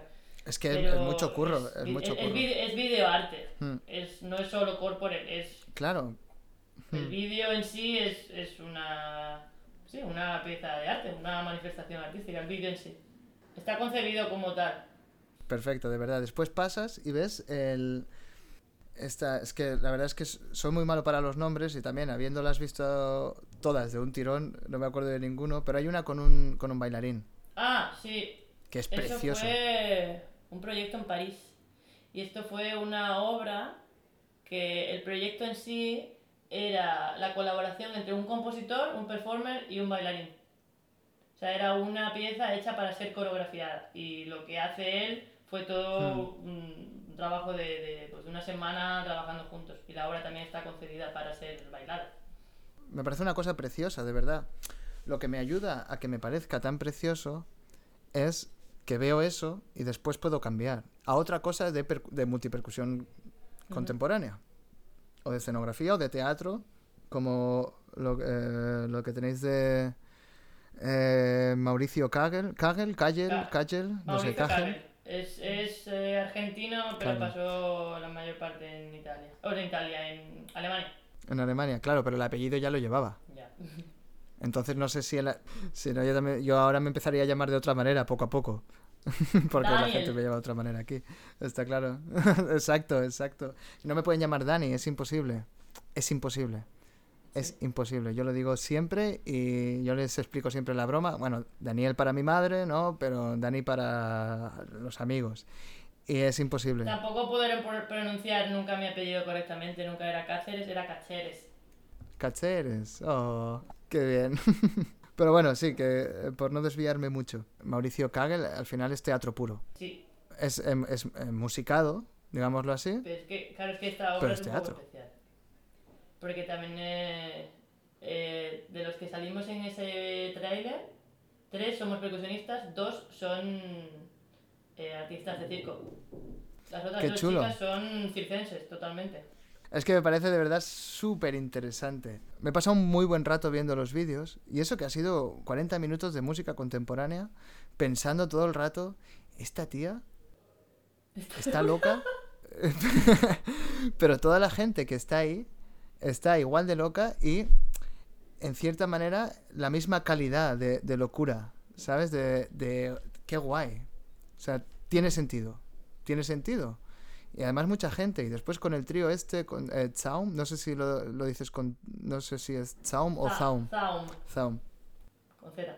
Son italianos también, ¿no? Sí, pero el nombre viene de, mm, joder, de, de poesía fónica rusa. Joder. Es un concepto de estos. Ahora mismo no te lo sé explicar eh, todo correctamente, pero hay una rama de hacer poesía con sonido, con onomatopeyas, con cómo suenan las palabras, no con el significado, con la semántica, ¿no? Sino solo con, la, con el sonido. Y Zaum es, es un poco parte de eso. Que, que me parece, es lo que te decía de la escenografía, ¿no? Que me parece muy chulo ese pasito más, esa... va- va- vamos a hacerlo un poco, vamos a hacerlo bonito. Vamos a hacer la música contemporánea eh, bonita, no, no en bonito de che, qué ha quedado, de la señora mayor que de- viene, que también muy agradecida, pero el, el- el vamos a hacer esto bonito, vamos a hacer que sea una experiencia chula, pensada, eh, inteligente, pero también con corazón, ¿sabes? Un poco todo el intelectualismo que eso conlleva, tocar, tocar y preparar una obra contemporánea, y además todo, todo, todo el buen gusto, de alguna manera, ¿sabes? Que sí que es una palabra que en música contemporánea no suelo escuchar. Tener ¿El buen buen, gusto? Claro, tener buen gusto. Yo más que buen gusto, que yo creo que meterse en terreno pantanoso, diría criterio. Y es algo difícil en el sentido de que la- el, el mayor hándicap de la contemporánea es que no ha pasado el filtro del tiempo. Entonces, ahora mismo te tienes que comer, hablando mal y pronto, El- obras que dentro de 20 años seguramente nadie más tocará, pero que forman parte de la experimenta- experimentación y de lo que se está haciendo ahora mismo. Igual que ha habido un montón de obras de la clásica que no se. ya no, ya está, cayeron en el olvido y en su momento, pues sí. Pues sería. Pues sí, otro con bajo Clementi. Ah, venga, ya está, bien. Pero claro, hasta 1850 creo, y a lo mejor me estoy equivocando, eh, no se redescubrió a Bach tampoco, ¿sabes? Antes tampoco lo tocaban tanto. Entonces, tú dices 20 años, pero a lo mejor en 50 Ujú. se vuelve a tocar un montón. Y en 70 mm, ya no tanto, y en 120, si no ha pasado nada catastrófico con el, con el cambio climático, eh, Pues por se eso volverá el a tema tocar. de las ¿sabes? modas también, de qué se lleva y qué no se lleva. Claro. Y gente que se cree que ahora está haciendo cosas súper innovadoras, pues ya estaba Abramovich clavándose cosas y haciendo performance de- semidesnuda eh, en los 60. Ujú. Que los 60, 70 estaban más locos de lo que estamos nosotros ahora, ¿eh? Eh, totalmente.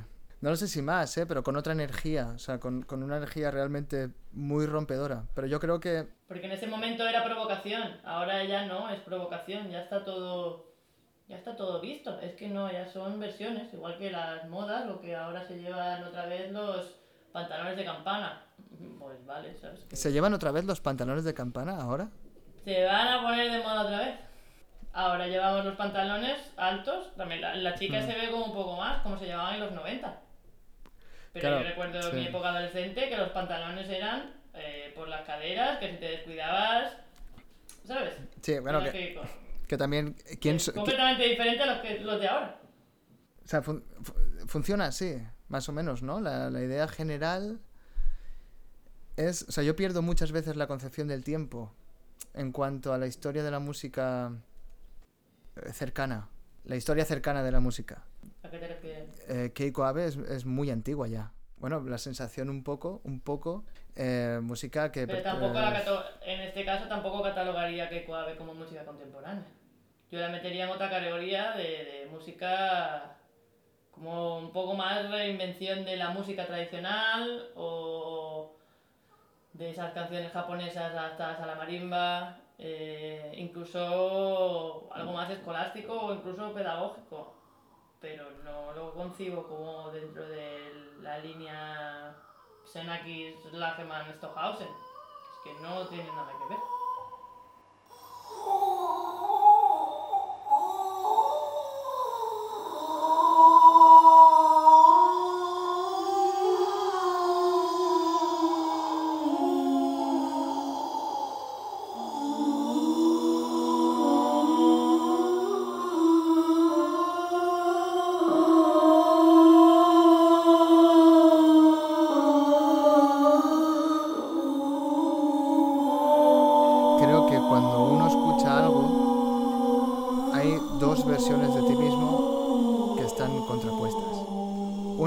Que te. la que evita que te guste, los prejuicios, y la otra es la que tú simplemente más o menos no puedes controlar, que dices, ostras, qué chulo está esto. Y siempre hay una, o al menos a mí me pasa, yo creo que soy muy mal público, o que lo voy mejorando.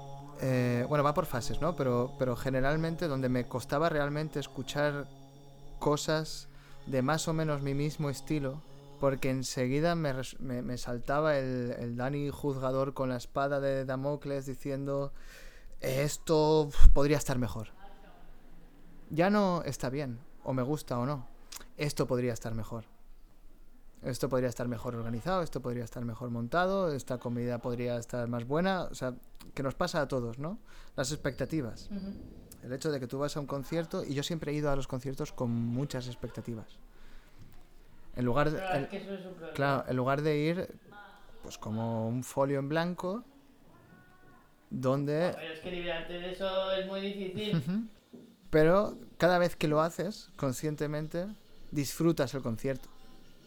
O no, por- porque, no, porque a lo mejor no te gusta, pero al menos ya lo has intentado y no te ha gustado y no pasa nada. No pasa absolutamente nada porque no emites ningún juicio negativo en contra de los músicos, ni de la organización, ni del sitio, ni de la luz, ni de la birra, ni de nada. Dices, bueno, pues no, eh, ¿viste esto? Sí, lo vi, lo intenté y no me gustó. Y ya está, por razones eh, cuales sea, ¿sabes? Pero si hiciéramos eso siempre, aunque no te guste, disfrutaríamos el, eh, la experiencia al menos, ¿sabes? Aunque no te guste. Ya. Aunque no, aunque no estés de acuerdo con muchas cosas, al menos la experiencia te sirve para aprender y, eh, y te sirve para disfrutar algo que has hecho un rato, que total han sido dos horas de, de tu vida, un jueves por la noche, ¿sabes? Que tampoco significa mucho. Pero a mí me costó mucho quitarme de eso, ¿sabes? Y, o sea, quitarme de, de todos esos prejuicios y tal. Y es algo que me está volviendo a pasar eh, al ser jurado de exámenes o de, o sea, al ser examinador, ¿no? De conciertos de máster, de pruebas de acceso, de cosas muy diferentes, donde me, me encuentro otra vez con, con, ahora me encuentro con la obligación de tener que sacar esa parte de mí, la parte juzgadora, porque si estuviera ahí y me gustara todo, ¿sabes? O sea, yo por mí entraría todo el mundo, todo sale de todo el mundo, se sacaría un 10 y... Pero tienes obligatoriamente por el trabajo que estás haciendo tienes que buscar la parte crítica, de decir, de empezar a juzgar cosas como debería estar haciendo lo mejor para el curso en el que está, para el tiempo de preparamiento, para la edad que tiene, un montón de cosas, un montón de factores que me parecen súper complicados de llevar a cabo cuando uno está examinando a alguien, porque lo tienes que hacer. O sea, yo después de dejar de, examinar cosas, de haberme liberado de eso, me toca estar en la universidad y empezar a eh, examinar a personas y tener que examinarlas porque al final eh, algo tienes que poner algo tienes que juzgar No tiene por qué ser. No tiene, el juicio este no tiene por qué ser malo per se. ¿eh? no no Es que no no mm, también para mejorar necesitas. Porque hay mentores, porque hay profesores. Porque no es que tu juicio valga más que el del alumno, pero obviamente lo que tú sabes, tu sabiduría, tu experiencia, mm, seamos claros, en- ahora mismo vale más que el que se está examinando. Porque tú has llegado al puesto en el que estás, o. Sí, sí, o- claro. O no, lo que sea. Es sí que sí claro que es, es como la el madre que no examina eres tú, no es el otro. Es como la madre que te dice no salgas hasta muy tarde y tú dices bueno ya haré lo- yo lo que me dé la gana y, si- y siempre no, tiene no. no pero bueno un poco, un poco sí que tiene o sea a lo que me refiero es eh, que los, los padres no y los mayores nos dicen cosas desde la experiencia no porque les dé la gana Pero hay muchas veces que la experiencia a ti ya te ha dado la razón. A la persona que se está examinando en este caso, no. Ya. O sea, yo no digo que Con sea. lo cual no, no, no, no se parte de la misma base. Y hay cosas muy objetivas a nivel de. Estoy hablando ahora de examinar a un alumno, ¿no? Hay cosas muy objetivas que, que son así. Y, y mira que yo soy eh, súper contraria a decir que esto es así porque es así. Hmm. Sí, sí. De hecho, creo que nunca lo digo, pero hay Mm. cosas es que son así, pero no porque lo diga yo, sino porque eh, la música, Es así. esto, eh, esta obra Sí. de este compositor, de este estilo, es así. No me puedes hacer un final romántico y un retardando de a lo Mahler en una obra eh, japonesa de... yo qué sé.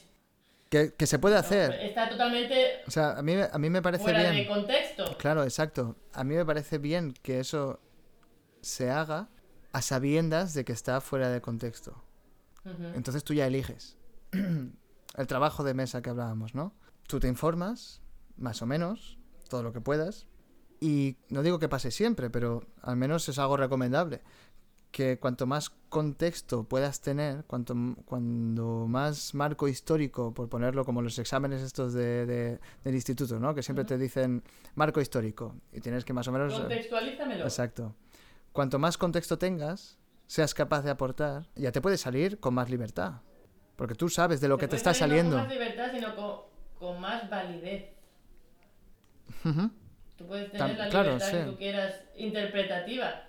Como si tú decides conscientemente de que esto lo vas a hacer al contrario, porque decides que tu interpretación quieres hacerla así. Y a ver, pues, si no, que se lo digan a, a- a Glenn Gould o Claro, a claro, gente sí. en plan revolucionaria que todo el mundo era, ¿qué haces? Hmm. Que esto no es así. Sí, ¿Pero qué ha pasado? Pues que el tiempo lo ha puesto en el sitio o en el- la importancia que corresponde. ujú. Pero, pues, no sé, es que es un terreno complicado. por supuesto. Pero está, o sea, está bien hablar de ello siempre. Que yo creo que es, es algo que me gustaría que me hubiera pasado más, ¿sabes? Aunque ya aunque pasa, En el momento, tú no puedes imponer la interpretación, tu interpretación por encima de la de otro, o sea, eso por descontado. Pero sí que si tu criterio, por la razón que sea, o por la posición en la que te encuentres, o a lo mismo eres, eh, eres tú el alumno y, y sabes muchísimo más de la obra, su contexto, el compositor, los primos, conoces a la familia y conociste con la madre del compositor el fin de pasado. sí, claro. Coño, eh, sabes más del tema que la persona que te está imponiendo su interpretación. Obviamente tu criterio vale más. Pero no porque yo por mi experiencia, la poca experiencia que puedo tener, no sé la tuya, pero la, la experiencia que yo tengo ahora mismo desde la parte de la docencia es eh, la mitad de las cosas que no se hacen, digamos, entre comillas, como se deben, la mitad son por pereza o por falta de interés. Entonces, Sí, ahí no me puedes respaldar una interpretación que es así Hmm. porque tú, porque tú lo dices. Sí. Lo dices tú y quién más. sí, tienes, eh, tienes toda la No razón. va por ahí Mm. el camino. Sí, me has convencido al final. O sea, al, al final de todo ¿Has de decir que... Porque sí, estaba como pensando, bueno, sí, ya, pero, bueno, sí, ya, pero, bueno, sí, ya, pero... Pero cuando has dicho, sí que es verdad que es por falta de... O sea, que es por ¿Por qué pereza. vas a estudiar con un profesor u otro? ¿Por qué te vas a estudiar a tal sitio? Porque confías en el criterio de tu futuro mentor. Si no confiaras en su criterio, no irías a estudiar con él. Si no creyeras o no confiaras en que lo que te va a decir eh, te va a aportar, directamente no Hmm. estudiarías con esa persona. O dejarías de estudiar porque te considerarías capaz y mm, solvente, no, eh, ¿cómo se dice? Eh, sí, totalmente capaz por tus medios de montar el repertorio, en este caso de tocar, ¿no? Hmm. De hecho, uno de los, por lo menos yo lo he sentido, no sé si tú, pero uno de los mayores miedos de acabar de estudiar, bueno, siendo percusionista, es que mm, no vas a tener instrumentos o no vas a tener una institución que te respalde y un sitio donde ensayar. Pero otra de las cosas es el vacío de, si has tenido la suerte de tener un profesor que te ha inspirado, Sí, de no tener su criterio más para que respalde el tuyo. Ahora solo el que vale es el tuyo. exacto. Sí, Con lo cual lo que se trata, o el objetivo a lo mejor, o para mí el objetivo es crear un criterio en el alumno. Pero no porque sí, o porque el alumno crea que, no sé, hay gente que cree que lo sabe todo. Yo digo alumno como, como sí, sí, sí, sí. como fontanero, Sí, me da igual. En la calle, en la calle. Porque, Está en la porque lo dices tú, la actitud esa de cuñado, ¿no? De, Mm. porque lo dices tú, pero, Mm. pero es ese vacío, o sea, volviendo a la música, el de, o sea, es que no hay nadie ahora mismo que respalde que lo que yo pienso es así. Y tienes que estar muy seguro también de, de, pues, de lo que piensas, de lo que haces, de informarte, de todo, como para respaldar que lo que estás haciendo lo haces por esto, esto, esto y esto. Sí, totalmente. Mm. Que au- aunque creo que hay un peligro de dogmatismo un poco, que, que existe, el, el dogmatismo existe y eso, Mm. bueno, pues si existe es así y ya está, ¿sabes? Em, pero que es peligroso y también veo que es difícil, o a mí me resulta difícil obligar a las personas, por poner una, o sea, obligar es la, la- creo que de las peores palabras que puedo utilizar ahora mismo, pero no me sale otra. Em, obligar a, a las personas a tener criterio, ¿sabes? Como en, en el currículum de primer semestre del grado superior, ten un criterio. Piensa por ti mismo, porque eso es lo que eh, nos dicen siempre también, ¿no? Piensa por ti mismo, piensa por ti mismo, pero obligar a las personas a pensar por sí mismo, o yo me doy cuenta de que no encuentro el camino para que de verdad las personas que me rodean y los alumnos se lo tomen en serio y digan, ostras, es verdad. Yo creo que lo del eh, obligar, o sea, obligar no, incentivar. Sí, diga, sí, mm, incentivar, decir, incentivar. incentivar a alguien que tenga su propio criterio. Creo que es un, un segundo, tercero o quinto paso. A mí lo que me cuesta, y todavía me cuesta también un poco incluso concebirlo, es que alguien no tenga iniciativa por pensar por sí mismo. Claro, pero si tienes un alumno que no la tiene, Claro, a lo, que, a lo que voy es de que me gustaría encontrar la tecla de incentivar a que Sí. cada persona pensara por sí mismo, incluso si esa persona decidiera en plan de yo hago lo que digas tú. Vale, pero porque tú conscientemente has sí, decidido sí, sí. que tú quieres hacer lo que diga yo. Ujú. Pero no porque lo que diga yo es lo más cómodo y así no tengo que pensar.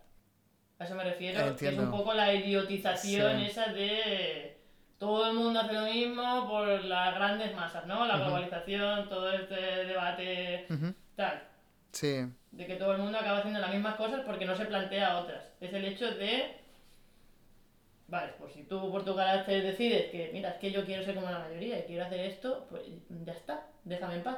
Vale, muy bien. Porque conscientemente lo has Claro, decidido. sí. No porque ni siquiera te plantees que hay otras alternativas. Yo, eh, por, por suerte, o sea, he conocido una persona que quería formar parte de, pues, la, la, digámoslo así, la producción creativa de las masas, ¿no? Y es de las, de las pocas personas que he conocido que lo hacía conscientemente. O sea, quería hacer música mainstream con vistas a un futuro. Por ejemplo, yo hago música mainstream para después, cuando ya me conozca muchísima gente, porque estoy haciendo mainstream, después plantear eh, mis ideas y que, lo, y que al menos una vez, hasta que dejen de ser mis fans, al menos una vez me escucho un, o escucho un montón de gente mis ideas. Y ya lo he conseguido.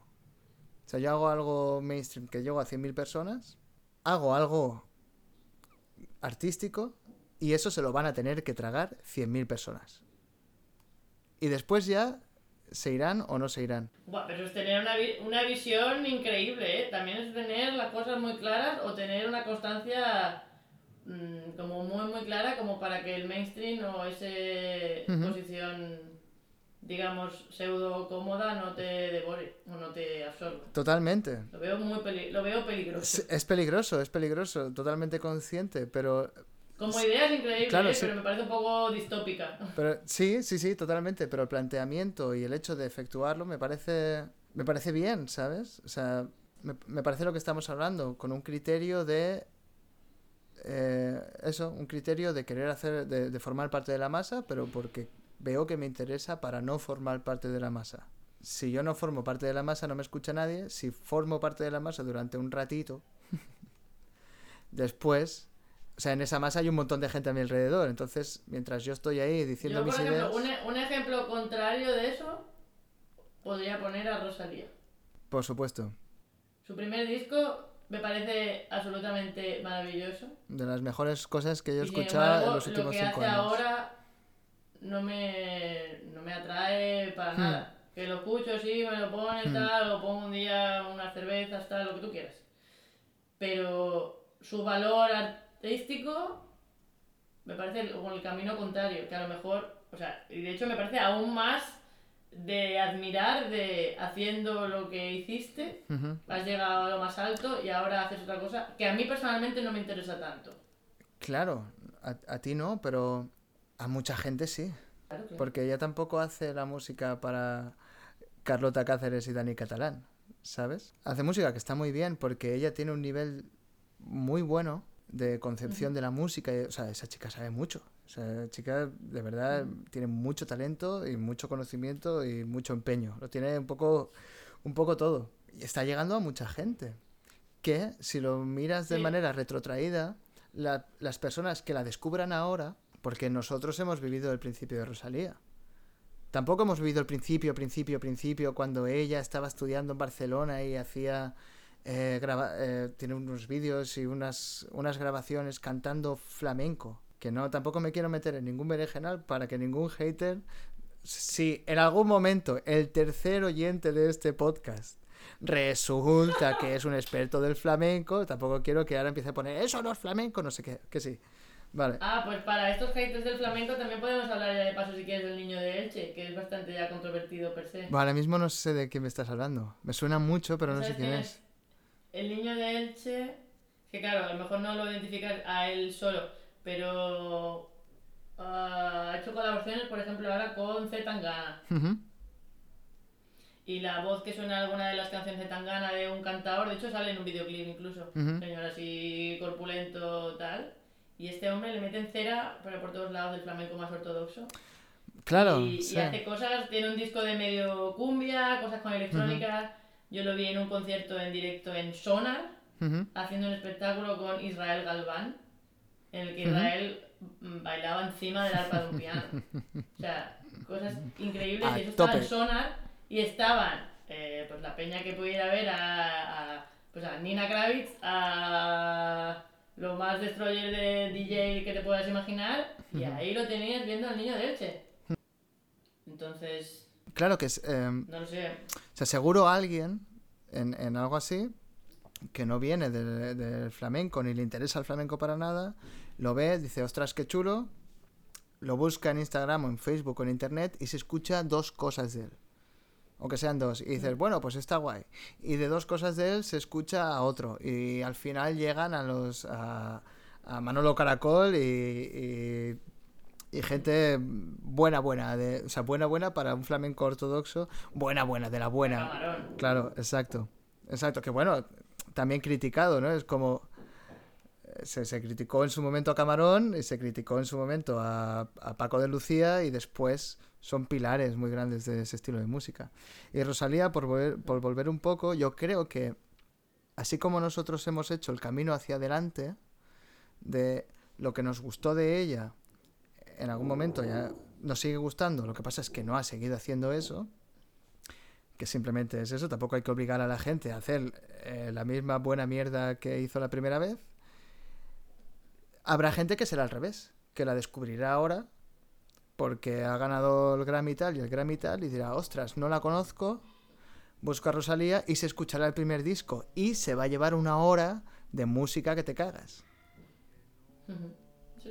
Siempre pienso que un poco el llegar al mainstream es útil también. O sea, a, a- a los que no somos del mainstream nos hace bien. Aunque no queramos. Nos hace bien, pero yo creo que el- el- el- la dificultad de eso también es de es personal, de permitirnos hacer algo sin el miedo a que tengas un grupo de haters de tu mismo gremio Hmm. criticándote, diciéndote te has vendido, esta Ujú. música es una mierda, no vale nada o tal. Estabas grabando cosas modernas y ahora te has, te has grabado un Keiko Ave ahí.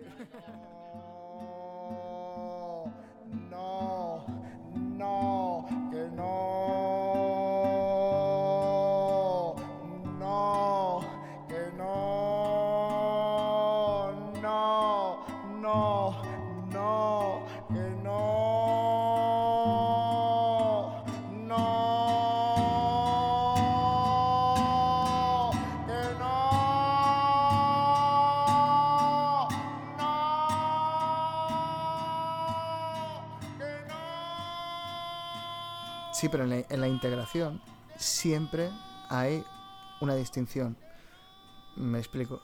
Cuando tú trabajas en una... Pongamos, pongamos cuando nace la integración, ¿no? Cuando las personas se empiezan a juntar en las cuevas. Que tú tienes que desarrollar un trabajo donde te especializas. Debes ser a la vez diferente. Es decir, tú tienes que ser más o menos como todos, pero tienes que ser más capaz que yo en hacer otra cosa. Por ejemplo, si estás más preparado físicamente para, eh, para cazar, no te dejo en la cueva cuidando el fuego. O no te hago construir los cuchillos de sílex. O no te hago recolectar. Buah, madre mía, Dani, te estás poniendo muy pesado, ¿eh? Tira para adelante, tira para adelante, no anda. eres el más indicado Para ir a recolectar bayas cuando no diferencias bien el verde del azul, ¿sabes? O sea, realmente bien. ¿sabes? Siempre como a corridas y tal porque no me apetece. entre nece- necesidad y ganas. Y algo que es muy humano, de si lo- o algo incluso te diría que es muy español, si lo puede hacer otro, mejor, así no lo tengo que hacer yo. Totalmente, totalmente, pero claro, pero tú haces otras cosas, tú haces las cosas que se te da bien. ¿No? Ya, pero si solo hiciéramos las cosas que se nos da bien, nos vamos a la mierda como especie, como ser humano, como persona, como todo. Claro, ahí está el proceso, el proceso de, de adaptación un poco, pero Pero no progresaríamos. Porque a base de fracasar, ¿no? De hacer mal cosas eh, y aprender de tus errores es cuando evolucionas, ¿no? Y algo que antes eh, nosotros no nacimos tocando a cuatro baquetas. Y obviamente al principio cuando las cogías se te daba como el culo. y cada vez se Totalmente. te da un poco mejor, ¿no? Mm. Yo he perdido recuerdos y no recuerdo cuando no podía tocar bien con cuatro baquetas, ni con dos. O sea, yo no recuerdo mis primeros pasos donde todo me parecía muy difícil, ¿sabes? Ah, pues yo sí. Qué chulo. Bueno, me parece súper interesante. Sí que me acuerdo de incluso de la primera pieza en plan de a tres baquetas. No me acuerdo del título. Ah, sí, yo me acuerdo. Rain. Temazo, temazo. Claro, ahí están temazos como Rain Dance, eh, Rhythm Song, Mm. estas cosas que se tocan en el grado profesional o se tocaban, o sea, o Equidistant Mallets. Esa no la conozco.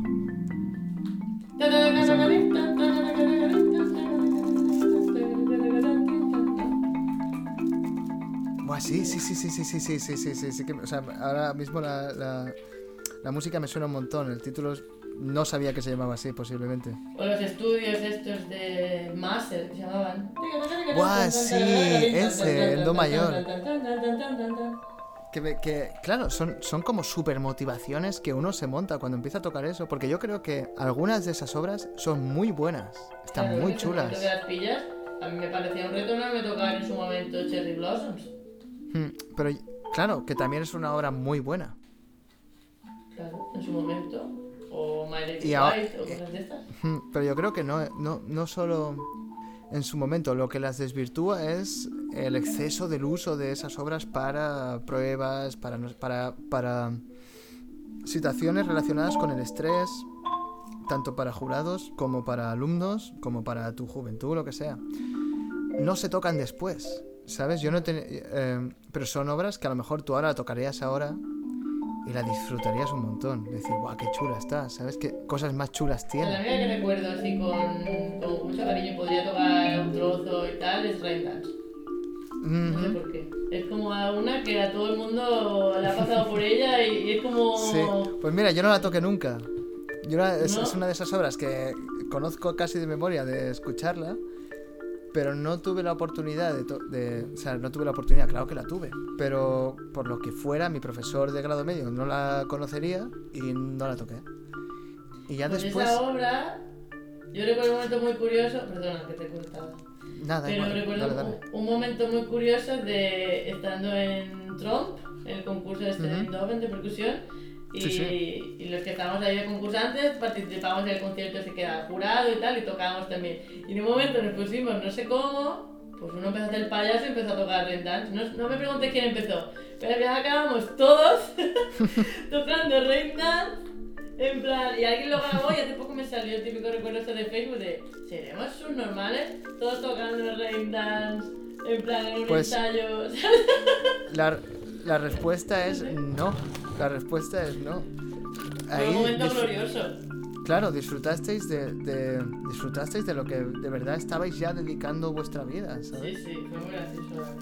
Mm, Pues qué chulo, me parece súper chulo. Pero no sé, hay un montón de hits de esos que tocabais en, en Valencia que yo jamás estudié, por ejemplo, de estudiar profesional o elemental o así, cosas que eran, que después hablando de conversaciones y tal, con gente, amigos en común y tal, y que un montón de gente conoce la misma obra, ¿no? Por ejemplo esta o puede pasar con cualquier otra.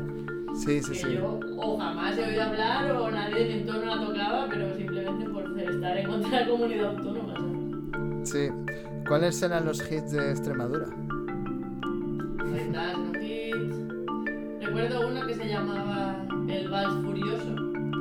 Sí, tere que tere que tere que tere que tere que tere que tere que tere que tere que tere que tere que tere que tere que. Sí, eso estaba muy chula. también se tocan las saldas de Monty o cosas de estas. Y Claro. no sé, cosas de estas, sí, eran como muy hit. Mm. Qué guay, pues ahora mismo tengo ganas de, de escucharlas, ¿sabes? O de, de, de volver a, a manosearlas un poquito, de tocarlas así por encima y decir, guau, qué chulo estaba esto, qué, qué buenas ideas tenían, digámoslo así. En su O, momento. Hmm. ¿Hacemos una despedida formal y seguimos hablando? Que hay- tengo material aquí para hacer 15 podcasts. Sí. Al final hemos hablado de Black Box. Al final hemos hablado de Black Box. ¿Quieres que hablemos de Black Box?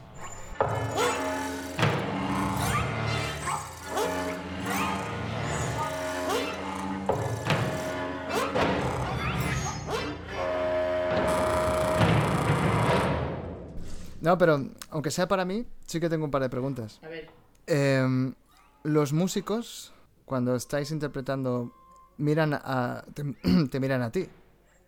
Quiero decir, tú haces el papel, au- aunque el conce- o sea, siendo que el concepto es que el solista es el director y el director es el solista, o en este caso la solista es la directora y la directora es la solista, los músicos realmente siguen llevando a cabo ese papel de que el músico mira a la directora y en ese caso eres tú, y entonces te miran a ti y siguen la partitura y tocan lo que tocan por lo que tú haces, o realmente está tan ensayado que más o menos, quiero decir, los, los, eh, la lógica que tú haces y cuando marcas las entradas y tiene todo, truco.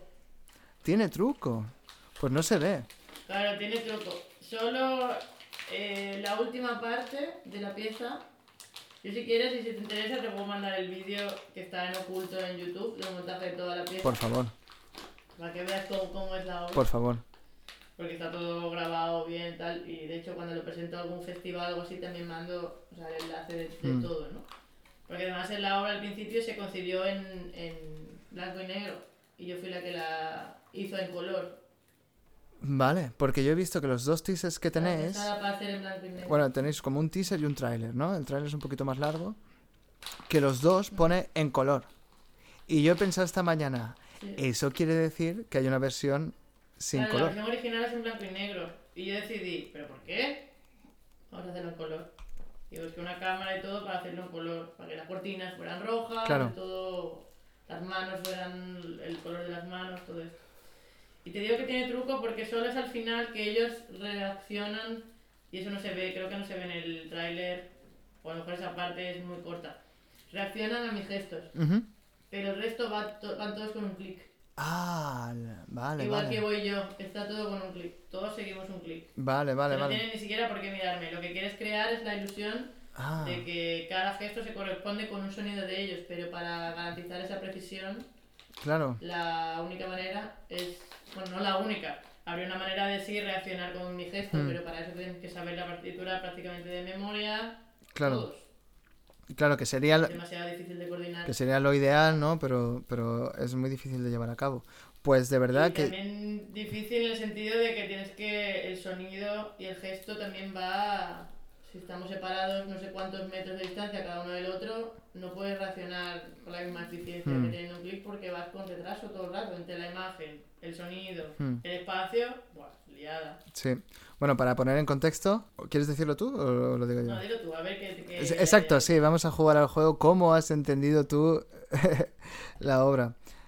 Eh, bueno, es eh, Black Box Music. Y lo que yo he visto, lo que vi al principio, que, que- que me costó de, de- o sea, me costó de entender, no, no, no sabía que iba de eso. Los primeros minutos tú lo que ves es una caja, un mini teatro, ves el, el- el teloncito ese que tenéis, que está muy chulo, y entonces aparecen unas manos. Y yo creía que era una obra para manos, ¿sabes? Que ya el, en cierto modo que. Sí, pero el concepto, pero solo eso. Y el concepto me parecía ya muy interesante, pero hay otras obras también para, para manos o gesticulación, por decirlo de alguna manera. Y para mí, como yo lo entendía al principio, es una obra donde se mezcla el, la electroacústica o el tape y instrumentos acústicos que tú en ese, en ese momento vas manejando. Pero yo creía que era tape. Después, claro pero claro, los vídeos es que no se ven tampoco eh, los músicos bien, tanto como que puedes entender que hay músicos, hay 15 personas tocando que, y que no hay nada grabado, que todo lo que suena es en directo. Absolutamente Cuando- todo. De hecho, el, el- el seg- el segundo movimiento hay ocho diapasones cada uno a una frecuencia diferente. Y ellos afinan a esa frecuencia. Está pensado para que ellos interactúen y se forme esa, mm, ese batimento, ¿se Sí, llama? no lo sé, pero te de, entiendo. de hercios. Sí, sí. Que mi diapasón esté a 4.13 y ellos Mm. están a 4.42. Mm. Pues está muy guay, ¿eh? Está muy guay la- la- toda la idea. O sea, el, concepto. O sea, a mí de verdad que me ha gustado mucho. O sea, el concepto de las manos esas que casi son casi están personificadas. O sea, ¿sabes cómo lo- los dibujos? Que las, las manos de. O sea, hay unos vídeos. No, ahora no me- Creo que es Bugs Bunny tocando en un concierto y sus manos, lleva guantes, están cuasi personificadas.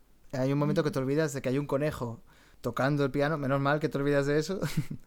y tú, tú lo que ves realmente son manos, son unas, unos guantes tocando un piano, ¿sabes? Y, y Ujú. creo que el concepto está muy chulo, o al menos así eh, es algo que me ha llegado que si no era la propuesta del compositor, es un plus, ¿sabes? Es algo que además ha conseguido, o tú has conseguido porque tú eres la que maneja las manos, que están, están realmente, o sea, son, son personas. Esas manos son de un director el cual Mm. no se ve y el cual no se sabe, pero se entiende todo También perfectamente. cambia mucho de las manos de una persona a otra, de ver esa obra con las manos de otra persona. Unas manos femeninas a unas masculinas. Totalmente, totalmente. Igualmente, las, creo que la- las tuyas, por lo que sea, tienen también mucha fuerza. Que no quiere decir que sean femeninas o, o masculinas o nada, realmente no quiere decir nada. Poniéndolo totalmente aislado, este comentario, tus manos creo que tienen mucha fuerza. Lo cual eh, he visto en casi todas las obras, que, que son, son, El gesto de mis manos. son- muy es hábiles, que o sea- no, no quiero que suene.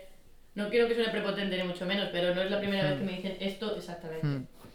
De mis O sea, no quiere decir que. No, no sé si tienen mucha fuerza. Yo no sé si tienes mucha fuerza de, de, de- como de agarre. Lo que creo que son muy atléticas. De son muy. Son, sí, sí. Son muy. so- Son eh, Brad Pitt. ¿Sabes? Eh, o Leonardo DiCaprio, ¿sabes? Tiene un, un- un- una capa Brad Pitt igual no, pero tiene una capacidad de actoraje. Son muy ágiles, son muy... O Johnny Depp, vamos a decir Johnny Depp. que so- son muy ágiles, son muy hábiles, son eh, pero tienen fuerza, ¿sabes? Tienen, como tienen carácter, cosa que aún no había visto o no es que no hubiera visto, es que no me había llevado no me había llamado la atención nunca. Y viendo los vídeos sí que es verdad que hay mucho foco en tus manos, pero claro, es que la música que estás haciendo la música que estás haciendo es muy manual, por decirlo de alguna manera. Quiero decir, cuando tus manos se tienen que enfrentar a una pared o a un djembe o a una darbuka, ellas solas en un escenario, porque al final de Black, eh, Black, Box, eh, Black Box Music son tus manos en un escenario, unas manos gigantes, gigantescas. Cuando tú ves, si es un escenario, esas manos medirían 3 o 4 metros, ¿sabes? Si el escenario ese que estáis planteando... hice la, hice la, la broma cuando tenía la, la primera vez que, que montamos esto en Basilea. Cuando la primera vez que te enfrentas a una proyección así gigante y tal, pues, pues hice la broma esta de meter la mano, pero lo suficiente para tener una mano dentro y otra fuera y hice como un, un ¿sabes? una mano gigante y mi mano en plan, tengo que hacer esto, es muy tonto, pero tengo que hacerlo. No, pero está, de verdad que está muy chula, ¿eh? Musicalmente me parece muy interesante, muy bien construida. Em, conceptualmente me parece que tiene verdad por muchos sitios. Y escenográficamente, todo, ¿eh? Todo. La, la caja esta que os habéis montado para... Lo que tú decías antes, que tienes que construir la caja para ti. Tienes que... eh, se tiene que hacer todo a tu medida, se tiene que... O sea, tú no compras la, la obra, por decirlo así, en una editorial y te llegan las cámaras, los micros, los músicos, el escenario, te- las cortinas, te llega todo. Tú, tú tienes que montar, tienes que conseguir un montón de cámaras, un montón de micros para poder conseguir todo eso. Eh, 15 músicos en directo que los lo que me, me resultaba también un poco fascinante era los sonidos. Es que los sonidos son muy de tape, de tape ¿sabes? Son muy de electroacústica. Son sonidos que digo, si- cuando he entendido que eso no era tape, que eso no salía por los altavoces, que lo sale, pero que es eh, del, del directo, digo, ¿cómo, están, ¿cómo lo hacen? ¿Sabes? ¿Cómo están produciendo que dos o tres o quince personas son las encargadas de producir este sonido que parece de sintetizador brutal con todos los faders rodados al máximo hasta que consigues los faders, no, los, los eh, knobs al máximo hasta que consigues ese sonido chungo casi solo producible por ordenador, ¿sabes? Y está muy bien. O sea, me- a mí me ha parecido de verdad una obra completísima. Una obra de verdad muy, muy, muy, muy completa en, en muchos, muchísimos aspectos. Así que eh, para los tres oyentes que ahora habrá subido ya cuatro de este podcast, no se puede ver todo el vídeo, pero de verdad que eh, recomiendo muchísimo que si algún día tenéis la... la si, yo, si algún día tengo la oportunidad de ver eso en directo, Vente. pero como si estuviera loco. Porque de- creo que es una, una de estas experiencias gordas, ¿sabes? Como ver una ópera de las gordas. Sí, Tragarte Mahler, eh, perdona, tragarte Wagner entero. A ver, esto dura media hora, ¿eh? Es Sí, cosa. sí, sí, pero es, es muy extrapolable porque realmente la experiencia es muy completa.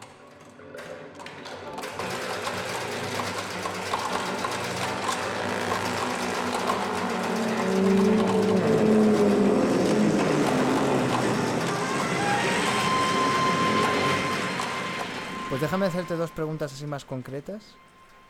Ya más de formato, formato entrevista. Ahora empieza la entrevista. Después de, Ahora sí, pues tengo hambre. después de tres horas, después de tres horas y veinte empieza la entrevista. No, son dos preguntas así más cortitas que, que más o menos le quiero hacer a todo el mundo.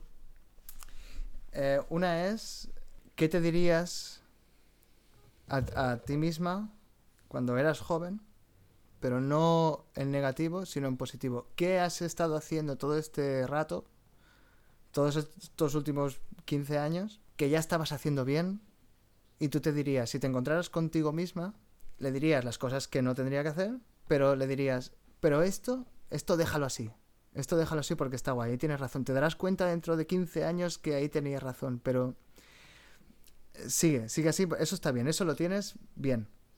No lo, no lo cambies o perfeccionalo, pero más o menos... Claro. Vale, porque siempre normalmente nos decimos de no volvería a hacer esto o no...